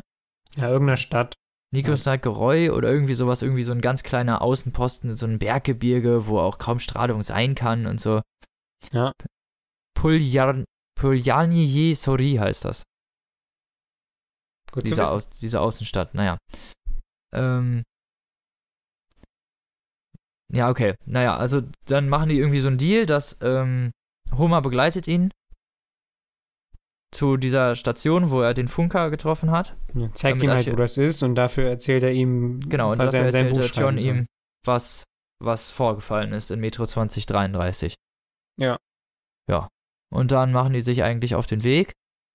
Ähm, aber da jetzt ähm, auch aus dem wegen Metro 2034, da, da ganze, ganz bestimmte zentrale Stationen irgendwie überflutet sind, müssen die mega den Umweg gehen. Also ja, die können auch nicht, noch manchmal noch Quarantäne ist wegen irgendeiner Pilzseuche oder so. Also Genau. ist alles nicht so einfach. Genau, die kommen, da- die treffen auf jeden Fall auf viele Widerstände und müssen eigentlich genau denselben Weg, in, Weg gehen, den er auch schon in Metro 2033 gemacht hat. Was ich eigentlich ganz cool fand, so dieses, dieses Rückblicken nochmal so, weißt du? Ich finde, die haben sich Ja. so auf die Stärken. Äh, Diesmal hatte sich, also in 2034 hat er irgendwie so experimental versucht, irgendwas zu machen und man wusste echt die ganze Zeit nicht, was soll das. Aber in 2035 ist es dann halt so wieder, wieder so ein bisschen, die Kerngeschichte ist recht spannend, es geht recht gut voran, die philosophischen Ausläufe be beziehen sich dann auf wenige Minuten eigentlich. Ja. Also, ne, das ganze Ding hält sich ja in Grenzen. Es lässt Das sich ja. Ne, also, Besser als 34. ja. Und es geht dann halt wenigstens voran so. Und, ähm, ja, sie treffen dann, glaube ich, irgendwie, ähm, müssen sie dann wieder übers Reich, glaube ich, oder so. Ich weiß gar nicht mehr. Ich glaube, sie gehen über die, über diese Hanse, gehen sie. Ja, genau, sie ist ja auch werden, egal. Auf jeden Fall müssen sie, sie müssen irgendeinen Weg gehen, um da hinzukommen, weil diese Station, wo der Funker lebt, der äh, den Homer angeblich getroffen hat, liegt ja, glaube ich, auf dieser roten Linie. Genau. Ähm, und äh, auf ihrem Weg dahin treffen sie halt diesen Lochja oder wie der heißt. Keine Ahnung, wie man das, das so richtig ausgesprochen ist. Ich glaube, den treffen sie irgendwie so. zuerst. So. Kann gut sein. Und ähm, das Witzige ist, dass äh, dieser Lochja macht halt beruflich mit Scheiße handeln. Das ist sein Ja. Job. So, mega Wo, gut. tre wo, wo treffen die denn? Ich glaube, als sie eigentlich zur Hanse wollen, aber die denen dann sagen, dass da Quarantäne ist. Ich glaube, da treffen die den, weil der auch da eigentlich rein wollte. Also ich glaube, als er. Kommen sie. Nee, sie. Doch, doch, Güllebroker, doch, stimmt, du hast recht. Ja. Den, die, genau, da, da wo auch die Quarantäne ist, ne? Und da müssen Genau. sie auf die, auf die Ringlinie, also auf die rote Linie, wollen sie übersetzen und das geht halt nicht dann, ne? Genau, also sie werden von der Hanse erst noch festgenommen, weil man glaubt, dass Genau. sie Spione seien von den Kommunisten und so. Und äh, machen dann halt auch da allerhand Mist durch. Ja. Und ähm, Naja, die. dann zeigt er eigentlich seine Tätowierung, die dann zeigt, dass er Genau. zu diesem Geheimorden der, der Hanse gehört. Und dann haben sie halt Angst und lassen ihn durch, so. Ja. Und, also naja. dieser Orden, diese neutrale Organisation, die haben halt alle so, ein, so eine Tätowierung, die Artyom halt auch hat. Genau. Und dann wird er in die Station gelassen, wo er hin will, oder die, die, die nächste Station auf seiner Reise da. Und die ist völlig überflutet, halt wegen den, wegen den Ereignissen aus 2034, glaube ich auch. Ja. Und äh, die, die Leute, die da hausen, sind so in richtiger Armut. Also die leben so auf Paletten, die da so im Wasser schwimmen. Das Wasser ist Ja. so knie, kniehoch. Venedig der Metro. Ja, genau. Überall ist, überall ist das, das ist das Wasser, man will das gar nicht Wasser benennen, so, die machen da, ne? Also da wird gerne mal gesagt, dass die Leute einfach nur so ihr Geschäft ins Wasser verrichten, direkt von den Plattformen aus und Ja. naja, also es ist alles Richtig ziemlich gut. eklig. Ja, bah, eh. Also das war, ich fand, ich fand das Kapitel eigentlich ziemlich gut, weil es halt, weil es halt ziemlich ekelhaft auch, also es war halt irgendwie spannend, weil es dreckig war, so. Es Ja. hat, es war, das, wie gesagt, so zu alten Stärken zurück, so, ne? Das, was noch in Metro 2033 interessant war, hat er dann hier halt dann wenigstens nochmal so halbwegs weitergeführt. Das stimmt. Und da treffen sie Oleg, glaube ich, ne? Und dieser Oleg ist halt so auch voll der runtergekommene, Ja, der immer, Das immer ist wieder so Ei ein verkauft. Beispiel, den fand ich irgendwie krass überflüssig. Also diese, Ja, ganze, diese ganze Story mit ihm und die Clown, der ist irgendwie der einzige Typ an dieser überfluteten Station, der ein Huhn hat. Deswegen hat er ein Ei und das Huhn muss immer Also das da- Ei essen, also die das fand- Schale, also damit es das fand weiter ich Eier irgendwie ganz produziert. witzig, so mit diesem so. das ist ah, zwar alles logisch, aber ich verstehe, das hat eigentlich überhaupt keine Relevanz. So, weißt du? Mhm. Nichts würde sich ändern, wenn du den Part einfach komplett streichst. Ja, Das war halt, ja, naja, ist halt so eine Side-Story, dass sie halt den Typen mit dem Huhn treffen und genau. töten dann äh, äh, sein, nee, essen das Ei und schmeißen die Schale weg und machen sich halt krass unbeliebt bei ihm und dann will der Typ halt, genau. weil dann sein Huhn quasi nichts mehr hat, mit dem er Eier produzieren kann, wenn er sich umbringen und dann schleppen die den noch schwer verletzt zur nächsten Station und Ja, die nächste Artyom- Station ist halt das Reich. Artyom fühlt sich ja, fühlt sich ja recht äh, schuldig deswegen, weil er irgendwie mit seiner Waffe, also der hat irgendwie seine Waffe gegriffen und sich damit dann irgendwie in die Brust geschossen und so. Ja, okay. Ja, irgendwie sowas. Und äh, also, und deswegen fühlt er sich schuldig und nimmt den halt irgendwie mit zur, zur nächsten Station. Ähm, naja, und die kommen eigentlich auch nur dahin, weil so, weil so ein paar Glatzköpfe auf einem Floß dahin treiben und die mitnehmen. Genau. Ja, und die sind halt, das sind halt die voll die Faschisten und die sitzen dann auch auf den Booten, äh, Booten und sind halt so Vorzeigenazis, ne? Halt so, äh, Ja, die, die, die- Die sagen halt so, hey, wollt ihr weg von hier, dann kommt mit. Und wir so, und also, also die dann halt so, ja, oh, schnell weg hier, so, Genau. bevor noch irgendwas Schlimmes passiert. Ja. Und dann sitzen die alle zusammen auf diesem Boot aus Plastikflaschen und dann fragen die, wo wollt ihr eigentlich hin, Jungs? Und dann sagen die so, ja, ins Reich, eiserne Legion, so, Ja. keine Degenerierten und so. Und dann wird ihnen halt so Ah. bewusst, so, oh, scheiße. Ja, und dann versuchen gut. die auch die die ganze Zeit irgendwie so auf ihre Seite zu ziehen oder versuchen deren ähm, Gesinnung irgendwie zu erfahren, glaube ich. Ja, Naja. Und dann kommen sie, ähm, ja, dann kommen sie äh, auf die nächste Station, ähm, die Genau. ja im, in Besitz des Vierten Reiches ist, ne? durch und durch. Ähm, ja, dann bringen die diesen Oleg, also diesen, diesen Besitzer des, Hühn, des Huhns, bringen sie äh, zu einem Arzt. Das Huhn behalten sie. Genau, das Huhn Einfach behalten so. sie. Und ähm, diese Station, wo sie sind, das ist eigentlich ein riesiges Bordell. Also es ist eigentlich ein riesiger Puff so. Alles, alles ist voll mit so kleinen Blechhütten und überall sind die Nutten und überall geht das Gestöhne ab und so. Krass verwinkelt. Klasse, genau. Und die Ärztin, wo sie den Oleg hinbringen, die ist eigentlich auch nur auf äh, Geschlechtskrankheiten spezialisiert. Ja, genau. Also da kann man sich Voll die gut. Chancen ausrechnen, dass der Kerl mal wieder gesund wird. Naja. Ähm, naja, und dann gehen sie sich in der Bar betrinken. Und äh, dann kommt eins der dümmsten Kapitelbits, die ich überhaupt je gelesen habe. So. Das ist so zusammenhanglos und dumm beschrieben. Also ich weiß, er will den Zustand des Alkohol, des alkoholischen, also der ist ja wirklich alkoholisiert dann davon. Das ist ja auch kein normales Zeug. Das ist ja irgendwie so ein komischer Schnapsdrink. Ich weiß nicht genau. Ja. Und, Hat sich halt äh, komplett abgeknallt. so. ja, und man, man, man liest immer nur so irgendwelche Bits. Er steht, also irgend ganz, ganz kleine Parts irgendwo, irgendwie. Er sieht eine Bar, er sieht irgendwelche Leute, die schreien. Und dann stürzt er, glaube ich, irgendwie halb besoffen in so eine Nazi-Veranstaltung, wo die da alle irgendwie sitzen und diskutiert mit denen, glaube ich, irgendwie über, über den Ich glaube, nee, ich glaube, die Alte sind gerade dabei, so eine Frau so krass zu rapen. So, Ja, genau, platzt irgendwie er so, einfach genau, rein Genau, und sagt genau. so, hey, das, das, das geht doch nicht, so komplett Genau, und die, und die, die ist, ra so. geraped wird, beschwert sich noch und sagt so, "Verpiss dich mal ist so, das ist krass. mein Job. Und ähm, er unterhält sich dann mit denen halt so und findet die halt voll übel. Und die finden ihn halt sehr lustig mit seiner Moral und lachen halt eigentlich über ihn, so, ne, was er für Ja. eine Kleinkindermoral hat, so in Anführungsstrichen. Und sagen so, hey, du bist beim Orden und so, krass, dass sie solche Leute wie dich nehmen und bla und ja, betrunken wie er halt ist, gibt's dann Ja. halt ein bisschen Beef. Er hat auch irgendwie ständig das Gefühl im Suff, dass er verfolgt wird und all sowas. Ja, genau. Und der wacht dann halt am nächsten Tag auf, natürlich mega Schädel. Ist ausgeraubt stell- worden. Ja, genau, stellt fest, dass seine Ordenstätowierung auf seinem Arm mit irgendeiner Kippe richtig schön ausgedrückt worden Ja. ist, so richtig schön nachgefahren und er weiß nicht, wer das ist. Genau. Und wird dann eben äh, irgendwann äh, von Homer und von Lochja wird er eben gefunden. Und die erzählen ihm, dass der Oleg, also der Typ, dem das Huhn gehört, der ist natürlich gestorben. Ja, Ähm, genau. Und versuchen dann weiter zur nächsten Station zu kommen. Es geht aber nicht und dann müssen sie, schließen sie sich halt irgendwie so als Kniff, um da überhaupt durchzukommen, einfach als Freiwillige an. Ähm, und machen sich dann halt mit den Nazis auf. Genau. Ja. Die wollen da auch, sie wollen an so eine Station, wo sie eben auch lang müssen. Und da fahren sie eben mit ihnen hin Genau. ähm, und müssen sich dann erst so einer Musterung unterziehen, wo dann der Mhm. Lochja in den einen Raum und Homer und Artyom in den anderen Raum kommen. Ähm, und dann kriegen die quasi so eine Führung von einem dieser Nazi-Leute da, ja, der genau. ihnen zeigt, wie toll die Station jetzt ist und dass es Und, hier und lädt ihn auch, glaube ich, in sein Haus ein und so, ne? Ja, genau, und zeigt ihm, dass es Sozialsysteme hier gibt und dass alles total Ja, super ist. Und das, was, so. er, was er halt vorher von vorher kennt, dieses Russen, nur die, die, ähm, die Station gehört den Russen oder die Metro gehört den Russen, das ist alles weg. Also diese ganzen Nazi-Sprüche, das ist alles, alles weg und alle, alle, also es gibt kaum noch, kaum noch solche Sprüche, nur noch ganz normale Banner und eigentlich leben alle wie in so einer, ja, man kann sagen, in so einer Vorzeige-Utopie, ne? Ja. Alle grinsen und alle Kinder lachen und ähm, Auch sie haben, äh, auch Schwarze sind dann da, also nicht die Schwarzen, sondern äh, farbige, farbige Menschen sind da. Also äh, die haben ihre Einstellung geändert. Und dann kommt halt, halt so im Nebensatz immer raus, dass sie halt gegen die Degenerierten jetzt sind, also gegen die Leute, die Missbildung haben und so. Also sie haben eigentlich Ja. nur ihren Hass geändert von Obwohl das genauso dumm ist. Genau.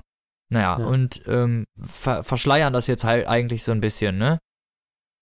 Dass sie Ja. so, dass sie so diese Es Nazis sind und, und behaupten dann, die Faschisten äh, hungern und, und, und fressen ihre Kinder schon auf und was auch immer, ne?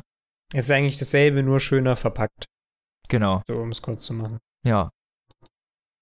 Naja, und ähm, ja, da, zudem wird er eingeladen und merkt dann halt, als er auf der Toilette ist, nimmt er den Teppich ab und hört dann halt, dass ähm, auf der gegenüberliegenden Seite dieser Mauer, dieses Hauses, ähm, Leute schreien.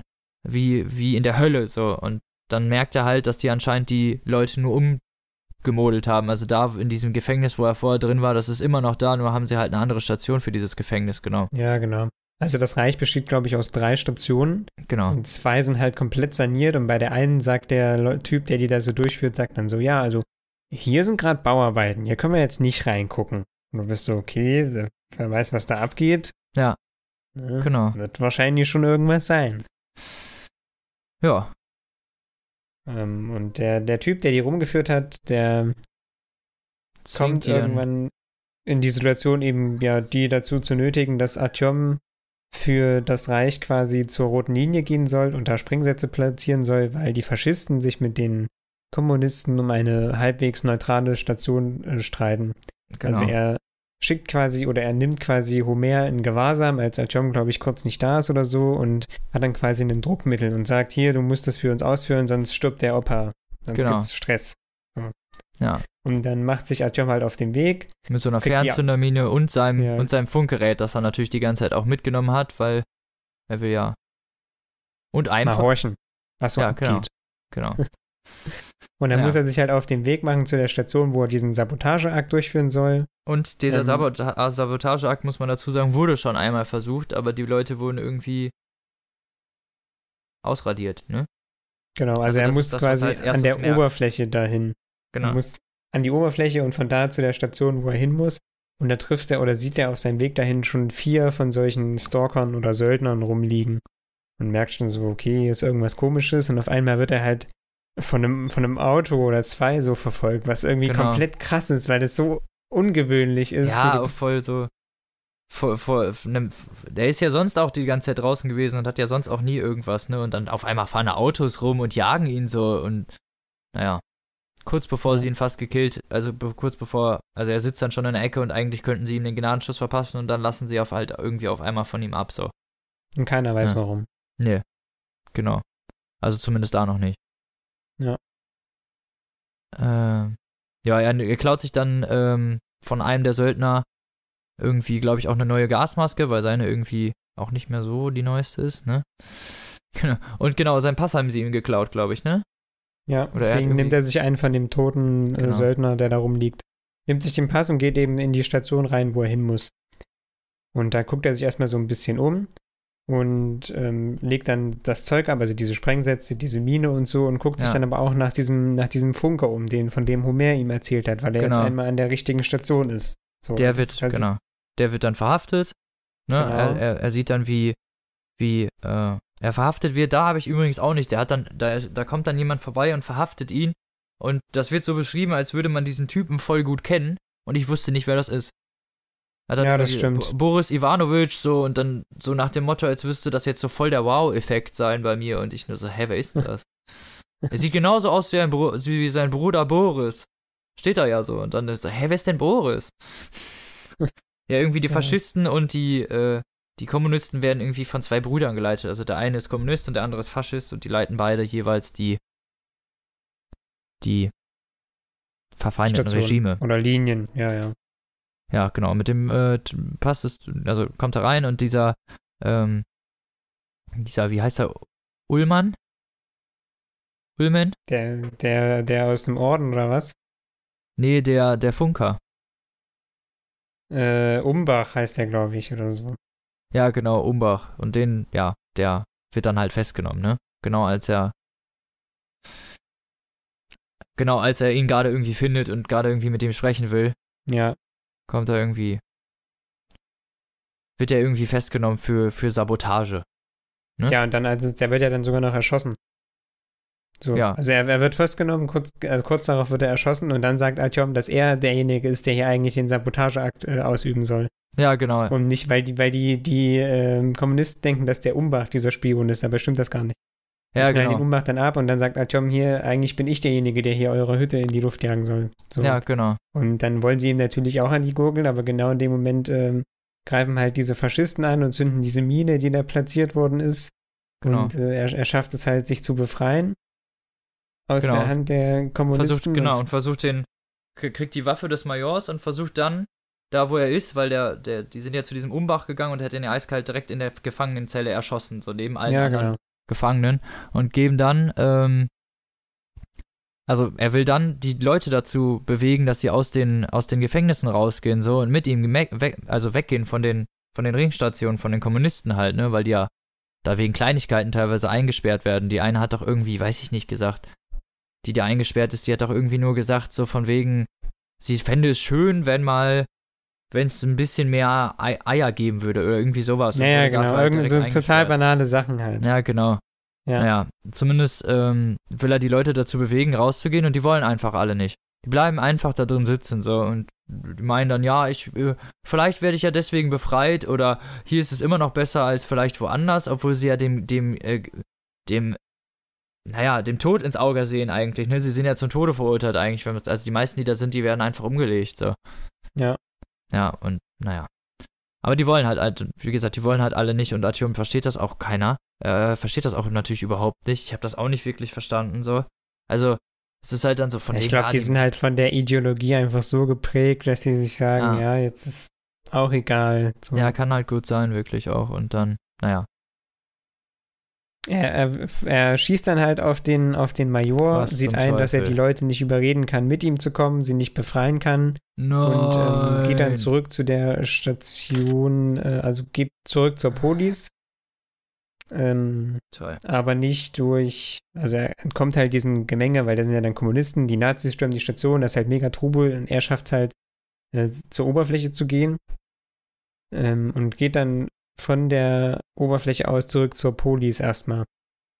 Ja. Ähm, man hat ihm aber vorher äh, seinen, seinen Anzug abgenommen und alles. Das heißt, er läuft dann quasi in Hose, T-Shirt und Jacke, läuft er an der Oberfläche im Regen zur Police, eine ganze Ecke. Ja, genau. Ja, sehr förderlich. Ja, war auf jeden Fall. Und ich so glaube, er hat dann oben auch irgendwelche Visionen. So, also er sieht dann irgendwelche libellenartigen Helikopter und so total eckige Autos und das ist schon wieder alles mega skurril und so. Mm, Ja, ist wirklich so. Man weiß halt auch nicht, woher das kommt, diese, diese Vision, ob das jetzt Mhm. Strahlenkrankheit oder irgendwas ist. Und er kommt dann halt an der Polis an und ähm, trifft da auf Melnik, wo man erfährt, dass der mittlerweile äh, im Rollstuhl sitzt und halt auch ein krass geschändigter Mann ist und äh, führt dann halt nochmal eine Diskussion mit ihm, weil er ihm nochmal erklären will, dass es noch andere, dass er der Meinung ist, dass andere Städte überlebt haben, dass es noch andere Leute gibt äh, außerhalb der Metro, die überlebt haben. Und Melnik sagt aber, ähm, er also glaubt ihm das nicht, er will davon nichts wissen Hm. und äh, eigentlich macht er sich nur Sorgen um seine Tochter und fragt sich, bei was für einem kranken Typen er die da eigentlich abgegeben hat. So. Ja, genau. Ähm, Ja. und äh, Melnik sagt dann zu Artyom oder bittet ihn, seine Tochter zu verlassen. Und Artyom sieht das nicht ein und stellt dann die Bedingung, er macht das, wenn er mit dem Orden noch einmal gemeinsam auf Mission gehen darf, Genau. weil der Orden den Auftrag hat, äh, dem Führer des Reichs äh, irgendeinen, irgendeinen Brief zu übergeben, wo keiner weiß, was da drin ist. Ja. Ja, Und genau. dann- und dann macht er sich mit Letjaga, irgendwie seinem alten Kollegen vom Orden da irgendwie auf den Weg, ne? Genau. Zur Tschechowskaja. Ja, äh, irgendeiner von diesen drei Nazi-Stationen. ne? Genau. Dann werden sie irgendwie nicht reingelassen, aber äh, nachdem Artyom dann halt sagt, wer er ist, ne, weil, und er kennt ja Dietmar und er hat ja auch dieses Attentat da ausgeführt, so, ähm, kommt er in die Station rein, aber die anderen nicht. Also Letjaga und die, Genau. die Er anderen. muss dann quasi alleine da rein. bleiben. Genau. Ja. Und ähm, trifft dann Dietmar wieder, der ihm damals schon diese Führung durch die Station gegeben hat. Genau. Und, Und dessen Haus er ähm, auch war. Ja, genau. Und äh, er führt ihn dann in, in, in einen Raum oder geht dann mit ihm durch die Tür, die zu der Station führt, wo ja angeblich Baustelle ist. Genau. Und macht da die Tür auf und stupst ihn da so rein und sagt, hier, viel Spaß, mach's gut. Und Genau. macht die Tür zu und dann stellt Artyom fest, dass da, wo angeblich Baustelle ist, arbeiten halt diese ganzen Degenerierten und äh, Genau. politische Gegner und alles Müssen in der halt einfach Zwangsarbeit als Genau, als. Zwangsarbeiter. Ja. Und die Baustelle wird quasi von diesen ähm, politischen Gegnern oder äh, ethnischen Mhm. ja, Minderheiten. Ja, und geführt. Die, genau. Und diese, dieses, dieses Kapitel in dieser Station ist eigentlich recht spannend, weil er halt, er wird ja immer kontrolliert und wird auch immer schwächer. Die dürfen immer nur so vier Stunden schlafen und müssen so voll den, voll den Abfall fressen und so. Ja, aus dem Trog und so, krass ekelhaft. Also richtig, richtig widerlich und ähm, na er so, es ist halt deswegen recht spannend, weil er immer wieder nur so ganz kurz an denen vorbeigehen kann. Äh, und dann haben die aber irgendwie, glaube ich, einen, äh, einen Disput, also dann streiten sie sich, glaube ich. Ähm, Naja, der, er, er fällt halt öfters auf wegen angeblichen Regelverstößen oder weil er zu lange mit irgendwelchen Leuten labert, werden die Wachleute Ja. halt auch aufmerksam. Und er entdeckt halt auch, dass nicht nur er da arbeitet, sondern auch Homer. Also Ja, auch der ja, alte Mann wurde da eingesperrt. Und Loch ja auch. Also Genau. dieser, dieser, dieser scheiße Brockhaus von, von den früheren Kapiteln. Und die, mit denen trifft er sich und kann halt dann zwischendurch immer mal wieder mit denen reden halt, so, ne? Ja. Und das fand ich halt ganz interessant, dass er immer nur so wieder so kurz da vorbeigehen kann. Und das war eigentlich auch recht, recht flüssig geschrieben. Zumindest das Kapitel. Und dann streitet er sich, glaube ich, irgendwie mit Homer und dann reden sie halt nicht mehr miteinander. Ja, ich glaube, er erzählt ihm das halt alles so, aber man merkt da schon, dass Homer ihm nicht mehr alles glaubt, so Genau. Wie es Naja. vielleicht auch schon immer war. Man weiß es nicht. Irgendwann wird dann Homer aus der Sklaverei befreit, weil ähm, als sie bei den Nazis waren, hat dieser Dietmar erfahren, dass Homer halt eine Geschichte schreibt und hat das als eine gute Idee empfunden und will jetzt, dass ähm, Homer seinem Schreiberling wiederum hilft, das zu verfassen, ne? Genau. Und ja, und dann wird halt Homer aus dem, ähm, aus dieser Zwangs, aus dieser Sklaverei äh, befreit, um dem halt als Autor zu dienen. Genau. Genau. Und gleichzeitig spitzt sich quasi der politische Konflikt zwischen den Roten und den Faschisten so sehr zu, dass sie zum Angriff aufeinander übergehen. Ja. Und in dem einen Tunnel, der äh, beide Lager verbindet, kommen beide auf die grandiose Idee, ihre Sklaven, Häftlinge, Zwangsarbeiter vorzuschicken.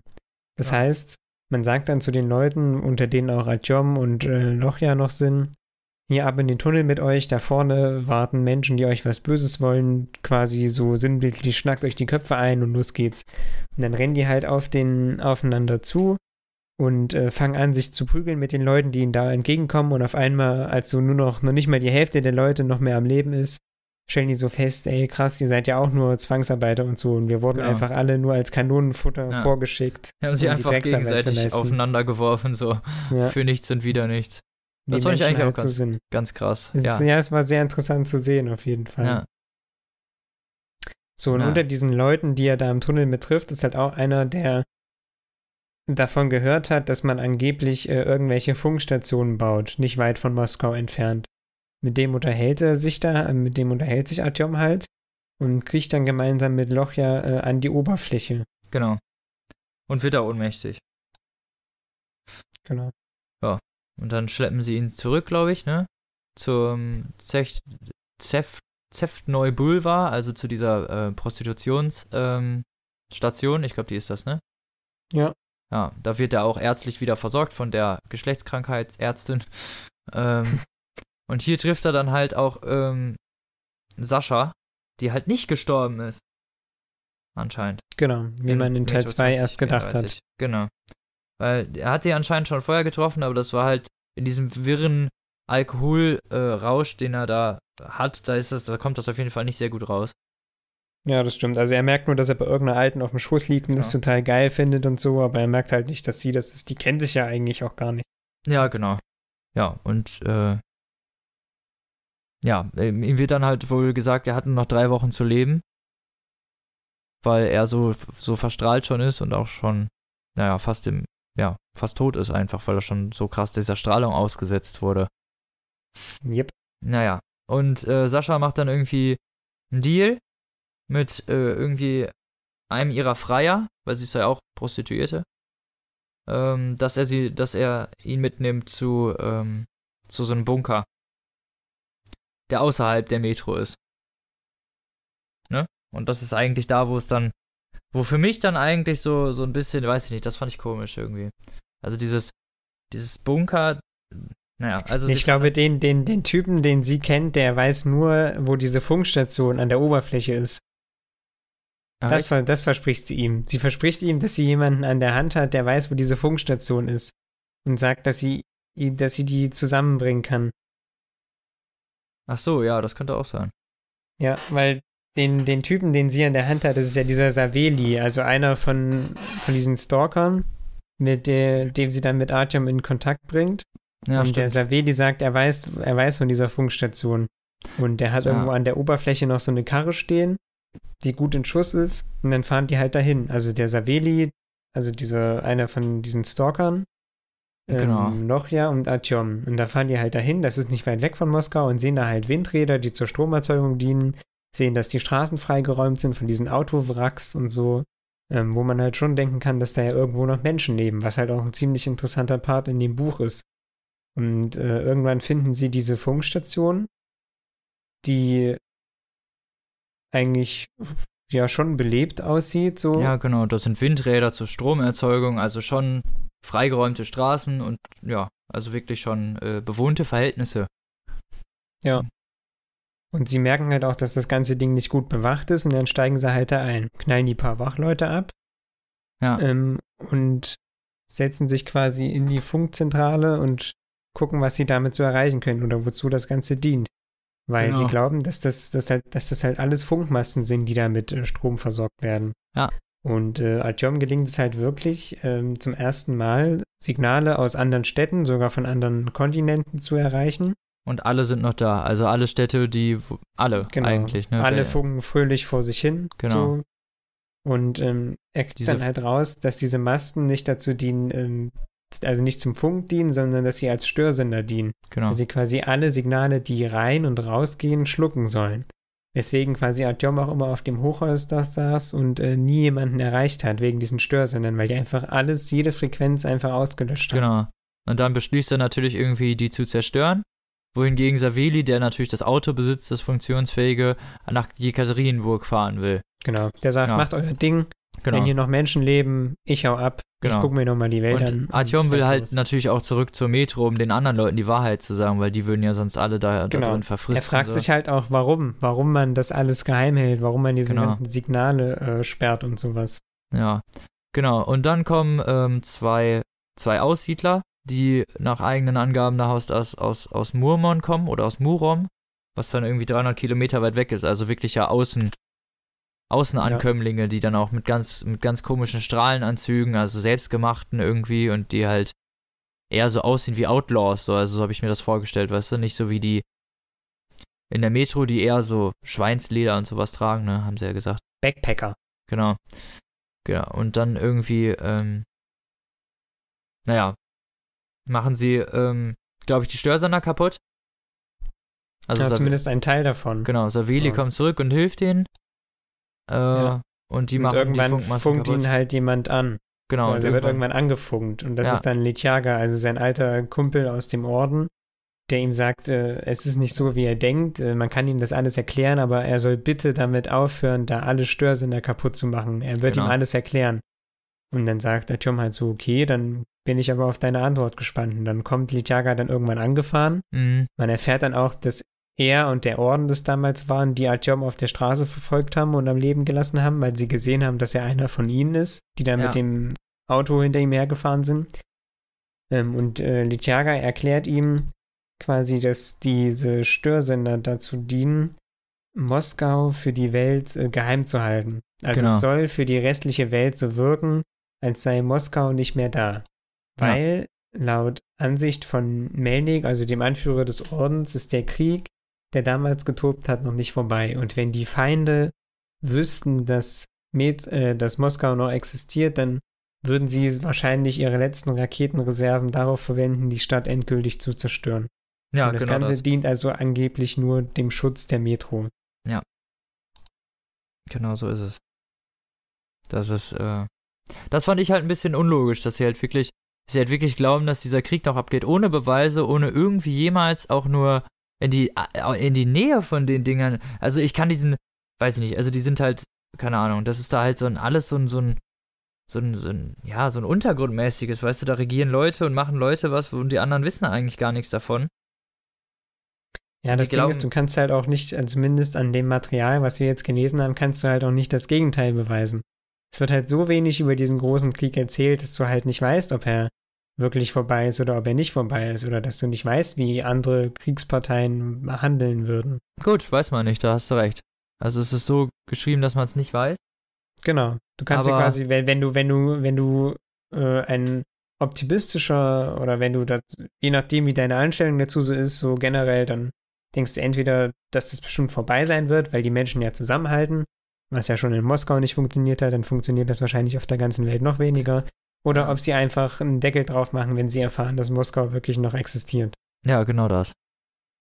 Ja, und äh, Artyom ist natürlich recht, naja, er ist recht schockiert, aber macht dann auch irgendwie nicht wirklich was dagegen. Ja, er nimmt das erstmal so hin. Ja, genau. Hat ähm, aber weiterhin den Plan im Kopf, die, äh, also alle Bewohner der Metro darüber aufzuklären, wie es wirklich genau. ist. Ja, und ähm, ja, dann gehen, gehen sie zurück in die Metro und äh, zu Melnik. Ne? Und ähm, der erzählt ihm halt, dass diese Funkzentrale zur Hanse gehört und nicht den Kommunisten. Wie er halt gedacht hat, so. Ja. Ja, und dass die Hanse das macht. Naja. Und äh, Melnik will halt, dass äh, Artyom zurückkommt, also der weiß davon natürlich. Und will, dass Artyom zurückkommt in den Orden. Ähm, ja, weil die quasi noch eine Mission zu leiten haben. Genau. Ja, und das ja. Angebot nimmt er dann quasi an, Artyom, also steigt nochmal mit in den Orden ein und nimmt an der Mission teil, dass man 20.000 Patronen, also Patronen sind ja Munition und Währung quasi in der Metro, ja. ähm, an die rote Linie, also an die Kommunisten liefern sollen. Und dieses Geld soll angeblich dazu zu dienen, äh, dass die Leute sich Nahrung kaufen können, genau. weil aufgrund dieser Pilzseuche ziemlich viele Vorräte einfach nicht mehr da sind. Genau, stattdessen aber werden einfach die Revoltierenden einfach erschossen. Also. Genau, die Leute, ähm, die da vor Hunger stehen und demonstrieren, die werden quasi von ihrer eigenen politischen Führung einfach erschossen. Genau. Diese 20.000 Patronen werden nicht dazu genutzt, um Nahrung einzukaufen, sondern einfach, um die Gewehre zu füttern. Ja, und genau, und diesem, diesem Handgemenge stirbt Saveli und Artyom und Letiaga können dann halt abhauen noch, ne? Und ja. Genau. Und äh, erinnert sich dann halt irgendwie, dass der, naja, sagen wir mal, Zuhälter von Sascha in der Nacht, als ja. er besoffen war, ähm, irgendwie was davon erzählt hat, dass er wüsste, was, was wirklich abgeht und was wirklich hinter all dem steckt. Und ähm, ja, will sich dann mit dem auseinandersetzen oder ich glaube, er will den sogar, er will den irgendwie entführen oder irgendwie umbringen. Also er will auf jeden Fall, er hat keine netten Gedanken, so. Sagen wir es nee. mal so. Er will halt alles dafür tun, dass die Leute die komplette Wahrheit erfahren, weil die wissen ja nichts von den Störsandern und dass die ganze Welt noch da ist. Der, genau. der allgemeine Mensch in der Metro glaubt, dass in der Metro die letzten Menschen der Erde leben. Ja. Aber Sascha zum Beispiel, die weiß das, die weiß auch von den Störsendern und beim Warten irgendwie auf, auf diesen Zuhälter fällt äh, Artyom in Ohnmacht. Und ja. äh, Letjaga, äh, Homer und Lochja werden vom Orden verhaftet, weil sie halt äh, sich dagegen aufgelehnt haben, auch wegen diesen 20.000 Patronen und so. Als sie das halt gesehen haben, haben sich dann gegen den Orden aufgelehnt. Ja. Und eine Woche später erwacht dann, also dann ist ein Schnitt und eine Woche später erwacht Artyom in, in, in so einer Art Krankenhaus. Äh, ja, und kriegt Bluttransfusion und ist, ist, ist von der Strahlenkrankheit halt nicht mehr so gebündelt, so, ne? Also ist nicht mehr, ist nicht mehr so krank davon. Und die haben den schon wieder ein bisschen aufgebaut. Also er hat schon hohe medizinische Versorgung erhalten und geht dann irgendwie aus diesem Krankenzimmer raus und erfährt dann halt, und, dass er in so einem Bunker ist. Also er ist gar nicht mehr in der Metro, sondern in einem abgeschnittenen Bunkersystem. Ähm, was ich neben, also neben der Metro oder unter der Metro irgendwie befindet. Ich glaube daneben halt. Ja, ja. glaube ich auch. Und das befindet, genau, und das befindet sich da halt neben und die leben da in Saus und Braus. Also die leben das theoretisch so wie in Vorkriegszeiten, nur unter der Erde. Ja, mit Kino und mit Essen gehen und mit ärztlicher Versorgung und alle, ne? Aber halt nur die oberen 10.000. So ungefähr. Also da sind es nicht mehr die oberen 10.000, wahrscheinlich nur noch die oberen 1.000, aber weißt du, was ich meine, ne? Ja. Nur die, nur die, oh, das obere Regime, Regiment darf da rein, sozusagen. Ja. Genau. Und äh, Artyom ist relativ sauer darüber, ne? Und äh, findet das eigentlich gar nicht so witzig. Ja, er sieht halt, was für, was für Saus und Braus die Leute da oben eigentlich leben, äh, während der Rest, äh, die wegen Hunger demonstrieren, einfach erschossen werden. So. Ja, genau. Und ähm, er wird dann quasi von so einem Typen, also von diesem Zuhälter von Sascha, da durch diese Bunkeranlage geführt. Und ähm, das, äh, er erfährt quasi, dass dieser Mythos von diesen unsichtbaren Beobachtern ähm, durch durch diese Leute in diesem Bunker entstanden ist. Weil die Leute, die da leben, dafür sorgen, dass die Metro ähm, alle Überlebenden beherbergt, weil man der Meinung ist, dass wenn die Leute an die Oberfläche zurückkehren würden, sie sich quasi in alle Winde verstreuen würden. Ja, genau. Und man, man sie dadurch nicht mehr so kontrollieren könnte oder man dadurch nicht mehr, dadurch wäre nicht mehr gewährleistet, dass sie alle am Leben bleiben, so, weil man da eben auch der Meinung ist, dass äh, andere Kriegsparteien dann zum Angriff äh, ausholen würden. Genau. Naja, und der Bestloff, also so heißt dieser Zuhälter, der bietet ihm natürlich dann irgendwie an, ähm, was heißt natürlich, er bietet ihm an, in, dieser, in diesem Bunker zu bleiben und äh, von da an da zu lesen, äh, leben, aber Artyom will halt zurück und natürlich allen Leuten die Wahrheit sagen und die zu, zu, zur Rückkehr an die Oberfläche natürlich überreden, ne? Ja. Ja. Ähm, das heißt, er lehnt das Angebot quasi ab. Genau. Und dann wird er halt zurückgebracht und versucht dann Sascha davon zu überzeugen, ähm, mit ihm zu kommen. Und das, da, da ist der Punkt, wo ich wo es richtig unlogisch fand. Also mal abgesehen davon, Sascha ist, äh, ist Prostituierte, ja, okay, ne? Aber sie rechtfertigt das auch die ganze Zeit so, ja, der ist Bäcker, der ist Prostituierte, so als wäre das halt irgendwie ganz normal. Ja, sie, ne? sagt, sie sagt, das, das ist ihr Beruf und sie macht das gerne und so. Und Ja, genau. Und dann will er sie zurück mit an die Oberfläche nehmen und sie sagt so, nee, ich bleib lieber hier, ich bleib lieber Prostituierte. Also, sorry, ne? Also man kann mir erzählen, was man will, aber gerne Prostituierte sein, weiß ich nicht, ne? Ja, vor allem schwärmt sie, also vor allem fragt sie sich halt auch ewig, wie, wie, wie wo das Leben an der Oberfläche war und so. Und Genau. Fragt sich, wie das Leben vorher war und malt sich da Bilder aus und alles, auch schon in dem Teil davor. Und Genau, dann, vor allem in wo dem sie Teil die große davor. Chance hat, sagt sie so, Nö, ich will nicht ach mehr. nee. Ich bleib lieber in der Metro und wird die unbedingt. ganze Zeit gebumst. Ja. So, Man erfährt halt auch nicht, in, inwieweit sie dazu genötigt ist. Wer weiß, was passieren würde, wenn sie, wenn sie gegangen wäre, so wie, wie ihr Zuhälter dann ge gehandelt hätte oder so. ja, Weiß man auch nicht. naja, ist auf jeden Fall. Also ich fand's, ich fand diese, diesen Teil ziemlich unlogisch und fand das auch nicht geil. Also das war, ich fand es extrem dumm, weil ich halt gedacht habe, so, was zum Teufel. Naja. Mm. Tom wird dann in der Polis verhaftet äh, und erzählt Detjaga und äh, Homer und Lochja, die alle in einer Zelle auch sitzen, ähm, von den Neuigkeiten, die er erfahren hat. Und die glauben ihm halt auch alle nicht so wirklich, ne? Also es ist, Ja. so ein, es ist so ein Zweifel irgendwie. Und er versucht dann mit denen so einen Plan auszuhacken, ähm, allen Leuten das zu, zu berichten. Homer soll, ähm, soll Flugblätter drucken und was auch immer, ne? Und ähm, machen da schon voll den Schlachtplan. Was sie halt machen wollen, um das zu verbreiten, ne? Um quasi die frohe Kunde in die Metro zu tragen, Genau. dass noch andere Leute leben. Werden dann halt Sie vor werden das, dann vor so ein Gericht gestellt, Ja. genau, weil sie ja damals, als äh, die, die Roten äh, die Kugeln nicht genutzt haben, um Essen zu bezahlen, sondern um ihre Leute umzubringen, sind sie quasi desertiert vom Orden. Hm. Also sie haben das, sie haben gesagt, nee, da, dafür wollen wir nicht stehen, dafür wollen wir nicht verantwortlich sein und sind quasi vom Orden desertiert. Deswegen äh, wurden sie auch verhaftet und deswegen steht ihnen ja noch die Verhandlung aus, wo darüber entschieden wird, was mit ihm passiert. Und es ist eigentlich davon auszugehen, dass darauf die Höchststrafe steht, also dass sie einfach hingerichtet werden. Also Artyom und Litjaga, sein Freund, der auch mit dabei war. Ja, genau. Ja, und dann, äh, ja, die wollen von diesem Gericht dann halt auch alle die Wahrheit sagen, weil es ist nicht nur so ein geschlossenes, sondern das sind halt äh, fast alle Vertreter dieser Polis zugegen. Und, ähm, ja, dann beginnt Letjaga seinen Report und er erzählt alles, was er so erlebt hat von der Funkzentrale und von den Beobachtern und allen möglichen Sachen und deutet halt einen Verrat des Ordens an, bevor er das halt wirklich zu, also bevor er seinen ja, bevor er seinen Satz zu Ende sprechen kann, wird er von irgendwem aus der Menge halt erschossen. Genau. Einfach mitten in die Fresse. Und stirbt, so, bevor er dann halt wirklich was sagen kann. Und dann kommt es halt zum Tumult. Und äh, der Orden spaltet sich in die, die bei Melnik bleiben und äh, Die, die bei Artyom bleiben. Genau, und die, die, die, zu die Artyom glauben gehen. halt. Genau. Ähm, genau, und dann Anja ist auch da.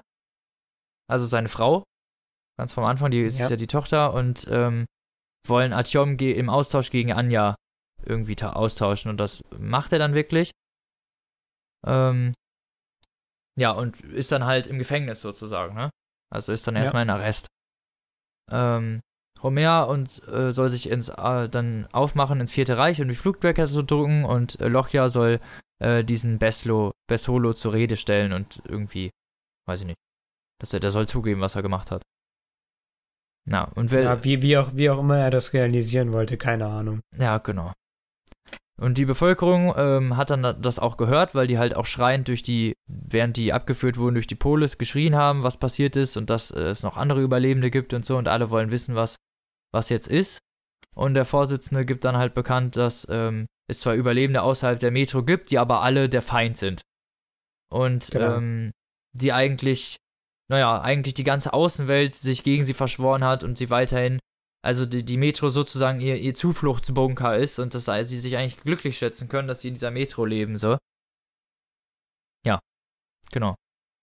Ja, das ist quasi die Botschaft, die an den normalen Bürger in der Metro gebracht wird. Also man gesteht quasi, ja, es, es gibt noch Leben außerhalb der Metro und ja, wir haben Störsender aufgestellt, damit keine Signale rein und rausgehen, aber das alles eben nur, um euch zu schützen. Genau. Die echte Wahrheit wird dann halt nicht erzählt. Und äh, Genau. ja, Artyom äh, greift dann halt Melnik an und, und wird irgendwie verprügelt. Und ähm, naja, alles, was er eigentlich mit seinen ganzen Leuten besprochen hat, mit Lochja, der irgendwie was machen sollte, und mit ähm, Letjaga, der einen Report, ähm, nein, nein, ach, äh, Lochja, der, der einen Report abgeben sollte, und ähm, Homer, der Flugblätter drucken sollte, die hatten ja alle ihre Aufgabe. Ähm, Und keiner davon Atjo- hat was genau. gemacht. Und keiner irgendwas. Er kommt dann halt raus und alle sind. Und ja, äh, Homer ist äh, eingespannt und schreibt jetzt für die Polis, das ist sein Buch. Und scheißt eigentlich darauf, wo wo man eigentlich dann erst merkt, so, was er eigentlich wirklich für ein Typ ist, sodass er sich eigentlich immer nur auf das. Naja, er, er will eigentlich nur sein Buch schreiben, so, und alles andere ist ja, ihm er will ziemlich egal. eigentlich nur so als Schriftsteller ernst genommen werden. So. Genau, Und er hat gesagt, die Leute wollen nicht lesen, was wirklich passiert ist. Die Leute brauchen eine Legende. So, das ist seine Meinung. ja, genau. Ja. Und, äh, ja. Das war's dann. Also er geht dann halt eigentlich zurück. Ähm, Ja, und der, der, der äh, Lochja, der arbeitet dann für den Bessolov als sein persönlicher Assistent sogar. ja, genau, der Loch ja, genau, bearbeitet Weil der ihm halt damit winkt, dass er dann in dem Bunker äh, Mhm. leben kann, wo, wo die Leute quasi leben wie in Vorkriegszeit. Genau. Und dann geflieht er mit Anja zusammen mit diesem, mit Savelis Auto zurück äh, zur WD-Entra, also zu seinem, zu seiner Heimatstation. Und ja, angekommen erzählt er seinem Stiefvater von und von und der ganzen WD-Entra, auch von den ganz, also von den Erkenntnissen, die er gewonnen hat. Und die sind auch verärgert, die glauben ihm auch alle irgendwie nicht. Ne? Ja. Also die wollen auch alle nicht mit an die Oberfläche. Er bietet denen das an und die glauben ihm das wohl auch irgendwie, aber sie sind trotzdem verärgert, dass er meint, dass sie aus ihrem Zuhause sozusagen weggehen. Und er kann das halt einfach auch nicht verstehen, dass sie nicht aus dieser Metro raus wollen. Ja, und Genau. die, die Stimmung Und dann sagt er halt, kippt halt so ein also bisschen. er, genau, er wird halt auch als Druckmittel genutzt, weil die Hanse damit droht, wenn sie ihn nicht ausliefern, würden sie äh, die Handelsbeziehungen äh, einstellen und es wäre halt einfach fatal für die Station. Und deswegen entscheidet sich halt Antjom dafür äh, zu gehen. Also Ja, genau. Savelis Auto zu nutzen, seine Frau mitzunehmen und dann einfach gen Horizont zu fahren. Und das machen sie dann. genau. Und das war's dann. Und er und Anja sind dann die, die dann eigentlich in Richtung Vladivostok aufbrechen, also weg von der Metro. Und damit endet das Buch eigentlich. Ja, also zum Ende kann man, kann man, also ich fand das Ende hat dann wenigstens gepasst. Endlich ist, also wenigstens ist er dann aus der Metro raus und eigentlich können wir damit auch sagen, das ist abgeschlossen. Wenn man nicht jetzt noch über Homer oder Sascha schreiben will, ich weiß ja nicht, Ja, bitte nicht. Bitte nicht. Nee, also ganz ehrlich, die haben, die haben halt, also Sascha war noch eine recht, naja, sagen wir mal, sympathische Person in Metro 2034, ge- im Gegensatz dazu, dass es eigentlich dauerhaft um Hunter ging, der komplett irre war. Ja. Ähm, hat sie halt mega die, also keine Ahnung, dieser Wandel von, ich möchte die Welt sehen und ich möchte äh, ernst, also ne? Ja, ist Das irgendwie nicht nachvollziehbar. gar nicht so na- oft. gar Also nicht Es gibt so nachvollziehbar. viele Charaktere, wo die Handlungen einfach nicht nachvollziehbar sind für Nee, mich. genau. Ähm, genauso wie ich diesen Umschwung von, von Ajom, seiner Frau, also Anja, ziemlich krass finde, Ja, die am Anfang von 2035 noch so kühl ihm gegenüber ist und so richtig hasst und sich wahrscheinlich einfach fragt, ja, was für eine Scheiße habe ich mich eigentlich reingeritten? Ich bin mit einem Typen verheiratet, der wahrscheinlich schon Und auch eigentlich- verstrahlt ist. und auch so. ja eigentlich gar keinen Bock mehr auf ihn hat, ne? Es ist ja, ja, so genau. die ganze und dann Zeit sagt so, sie so, ja, wenn, doch, jetzt stehen wir das gemeinsam durch und es tut mir alles leid und jetzt fahren wir Richtung Horizont und du bist so, hä, Alter, Ja, genau. warum einfach? Ja. Naja, Naja, also es ist dann halt wenigstens, es ist, hat wenigstens einen Abschluss, sagen wir mal so. Und also auch dieses Ganze so, alle wollen nicht mitkommen. Ich finde, er hat, er hat ein bisschen zu sehr so auf dieses, alle Menschen sind viel zu gleich. Ah, Voll Gewohnheitstiere. Also wenigstens, dass ein oder zwei mitkommen wollten. So. Also ich weiß nicht. Es ist so, er hat viel aufgebaut und hat am Ende sehr viel, na, weggetreten sozusagen. Also es ist halt kein, kein nettes Ende eigentlich, weil er eigentlich alle Charaktere halt scheiße dastehen lässt. Ja. Naja, und das ist ein bisschen doof, finde ich. Also, hat mir nicht gut, Ja. wirklich gut gefallen, sag ich ganz ehrlich. Also dieses, so, oh, wir wollen alle nicht und wir, so, wir sitzen in der, in dem scheiß Gefängnis und werden hingerichtet und wollen dann trotzdem noch nicht gehen. Also, keine Ahnung, wir sind doch keine Scha Ja, weiß ich nicht. Es ist wahrscheinlich wir das, was halt. nicht, wie wir da handeln würden. Ne? Nee, genau. Es ist vielleicht halt Hoffentlich das. werden wir es nie erfahren. Hoffentlich. Genau so ist es. Naja, Also Fazit, besser als 34, aber man kann auch nur 33 lesen und sich damit begnügen. genau. Also, wenn man Metro liest, so reicht auch 33. Wenn ihr dann auch unbedingt ein Ende, ein richtiges Ende wollt, dann könnt ihr noch 35 lesen, aber das sind 800 Seiten, die sind nicht, weiß ich nicht, also das ist literarisch nicht wirklich hochtrabend und so ultra spannend ist die Kerngeschichte dann auch nicht. Also Ja. insgesamt sind es, glaube ich, 1800 Seiten, alle drei Bände. Also der erste ist eigentlich der einzige, der sich wirklich davon lohnt.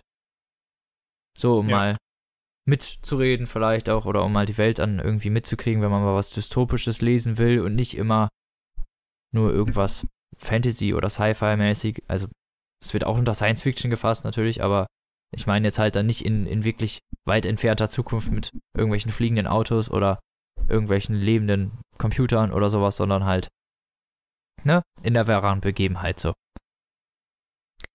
Jawohl. So ist es. Naja, das war's dann eigentlich auch schon. Was heißt schon? Dann sind wir schon durch. Nach zwei Stunden, die wir euch mit Inhaltsangabe gequält haben. Ja. Herzlichen Glückwunsch. Jetzt ist es wenigstens weg. Auf jeden Fall. Ich glaube, vor der nächsten Trilogie sollten wir uns erstmal Rezensionen durchlesen. Ob Das glaube das ich auch. lohnt. Das glaube ich auch. Da, da steckt jetzt viel Arbeit und viel Zeit drin dafür, dass man eigentlich Teil 2 und 3 nicht unbedingt lesen muss oder es in unseren Augen keine guten Werke sind. Aber naja, so ist das. So ist das, genau. Da kann man nichts machen. Dann nächste Hm. Woche ist der, was heißt nee, übernächste Woche ist der Tim dann bestimmt auch wieder mit dabei. Ja, den, den Podcast darf er dann ganz alleine machen. So zum Ausgleich. ja, zum auch, genau. Nein, Nein, natürlich nicht, aber wir hoffen auf ihn. genau, so ist es. Dann sind wir nur noch. Dann haben wir einen mehr, der uns korrigieren kann, wenn wir Mist erzählen. So ist es. Ähm, ansonsten hören wir uns wahrscheinlich in zwei Wochen wieder zu Genau. einer quasi stinknormalen Ausgabe. Wieder mit drei Büchern, die vorgestellt werden und wir, Random Büchern. die dazu reden und Fragen stellen. Super. Genau. Ich freue mich jetzt schon. Ich mich auch. Weißt du schon, was du vorstellst? Wolltest Ja. du schon, willst du schon spoilern? Nein, oder? Oder willst du schon? Ich, ich kann, kann den Titel nennen, ja. Dann sag das doch mal. Aber ich, ich muss es noch durchlesen. Ich habe erst vor zwei Tagen angefangen. Naja, gut. Äh, das, das Buch heißt Die Magie, äh, die Magie, die Magie der kleinen Dinge von Jesse Burton. Hört sich interessant an. Geht's da um dieses, die Magie der kleinen dieses, Dinge? äh, Ja, so in etwa. Das ist nah dran, Robin. Ah, woher habe ich das nur gewusst? Ich weiß es nicht. Bisschen schlauer. Ja, cool. Ich habe mir noch nichts überlegt. Sag ich ganz ehrlich. Nee. Noch hast du ja ein bisschen Zeit. Genau. Ich schwanke noch. Dann naja, mach liebe mal. Freunde. Dann wollen wir euch auch nicht mehr lange auf die Folter spannen. Genau. Wir bedanken uns fürs Zuhören, wenn Genau. ihr bis hierhin durchgehalten habt. Vielen, vielen Dank. Vielen Dank. Und dann bis zum nächsten Mal. Genau. Macht's gut. Macht's gut. Bis dahin.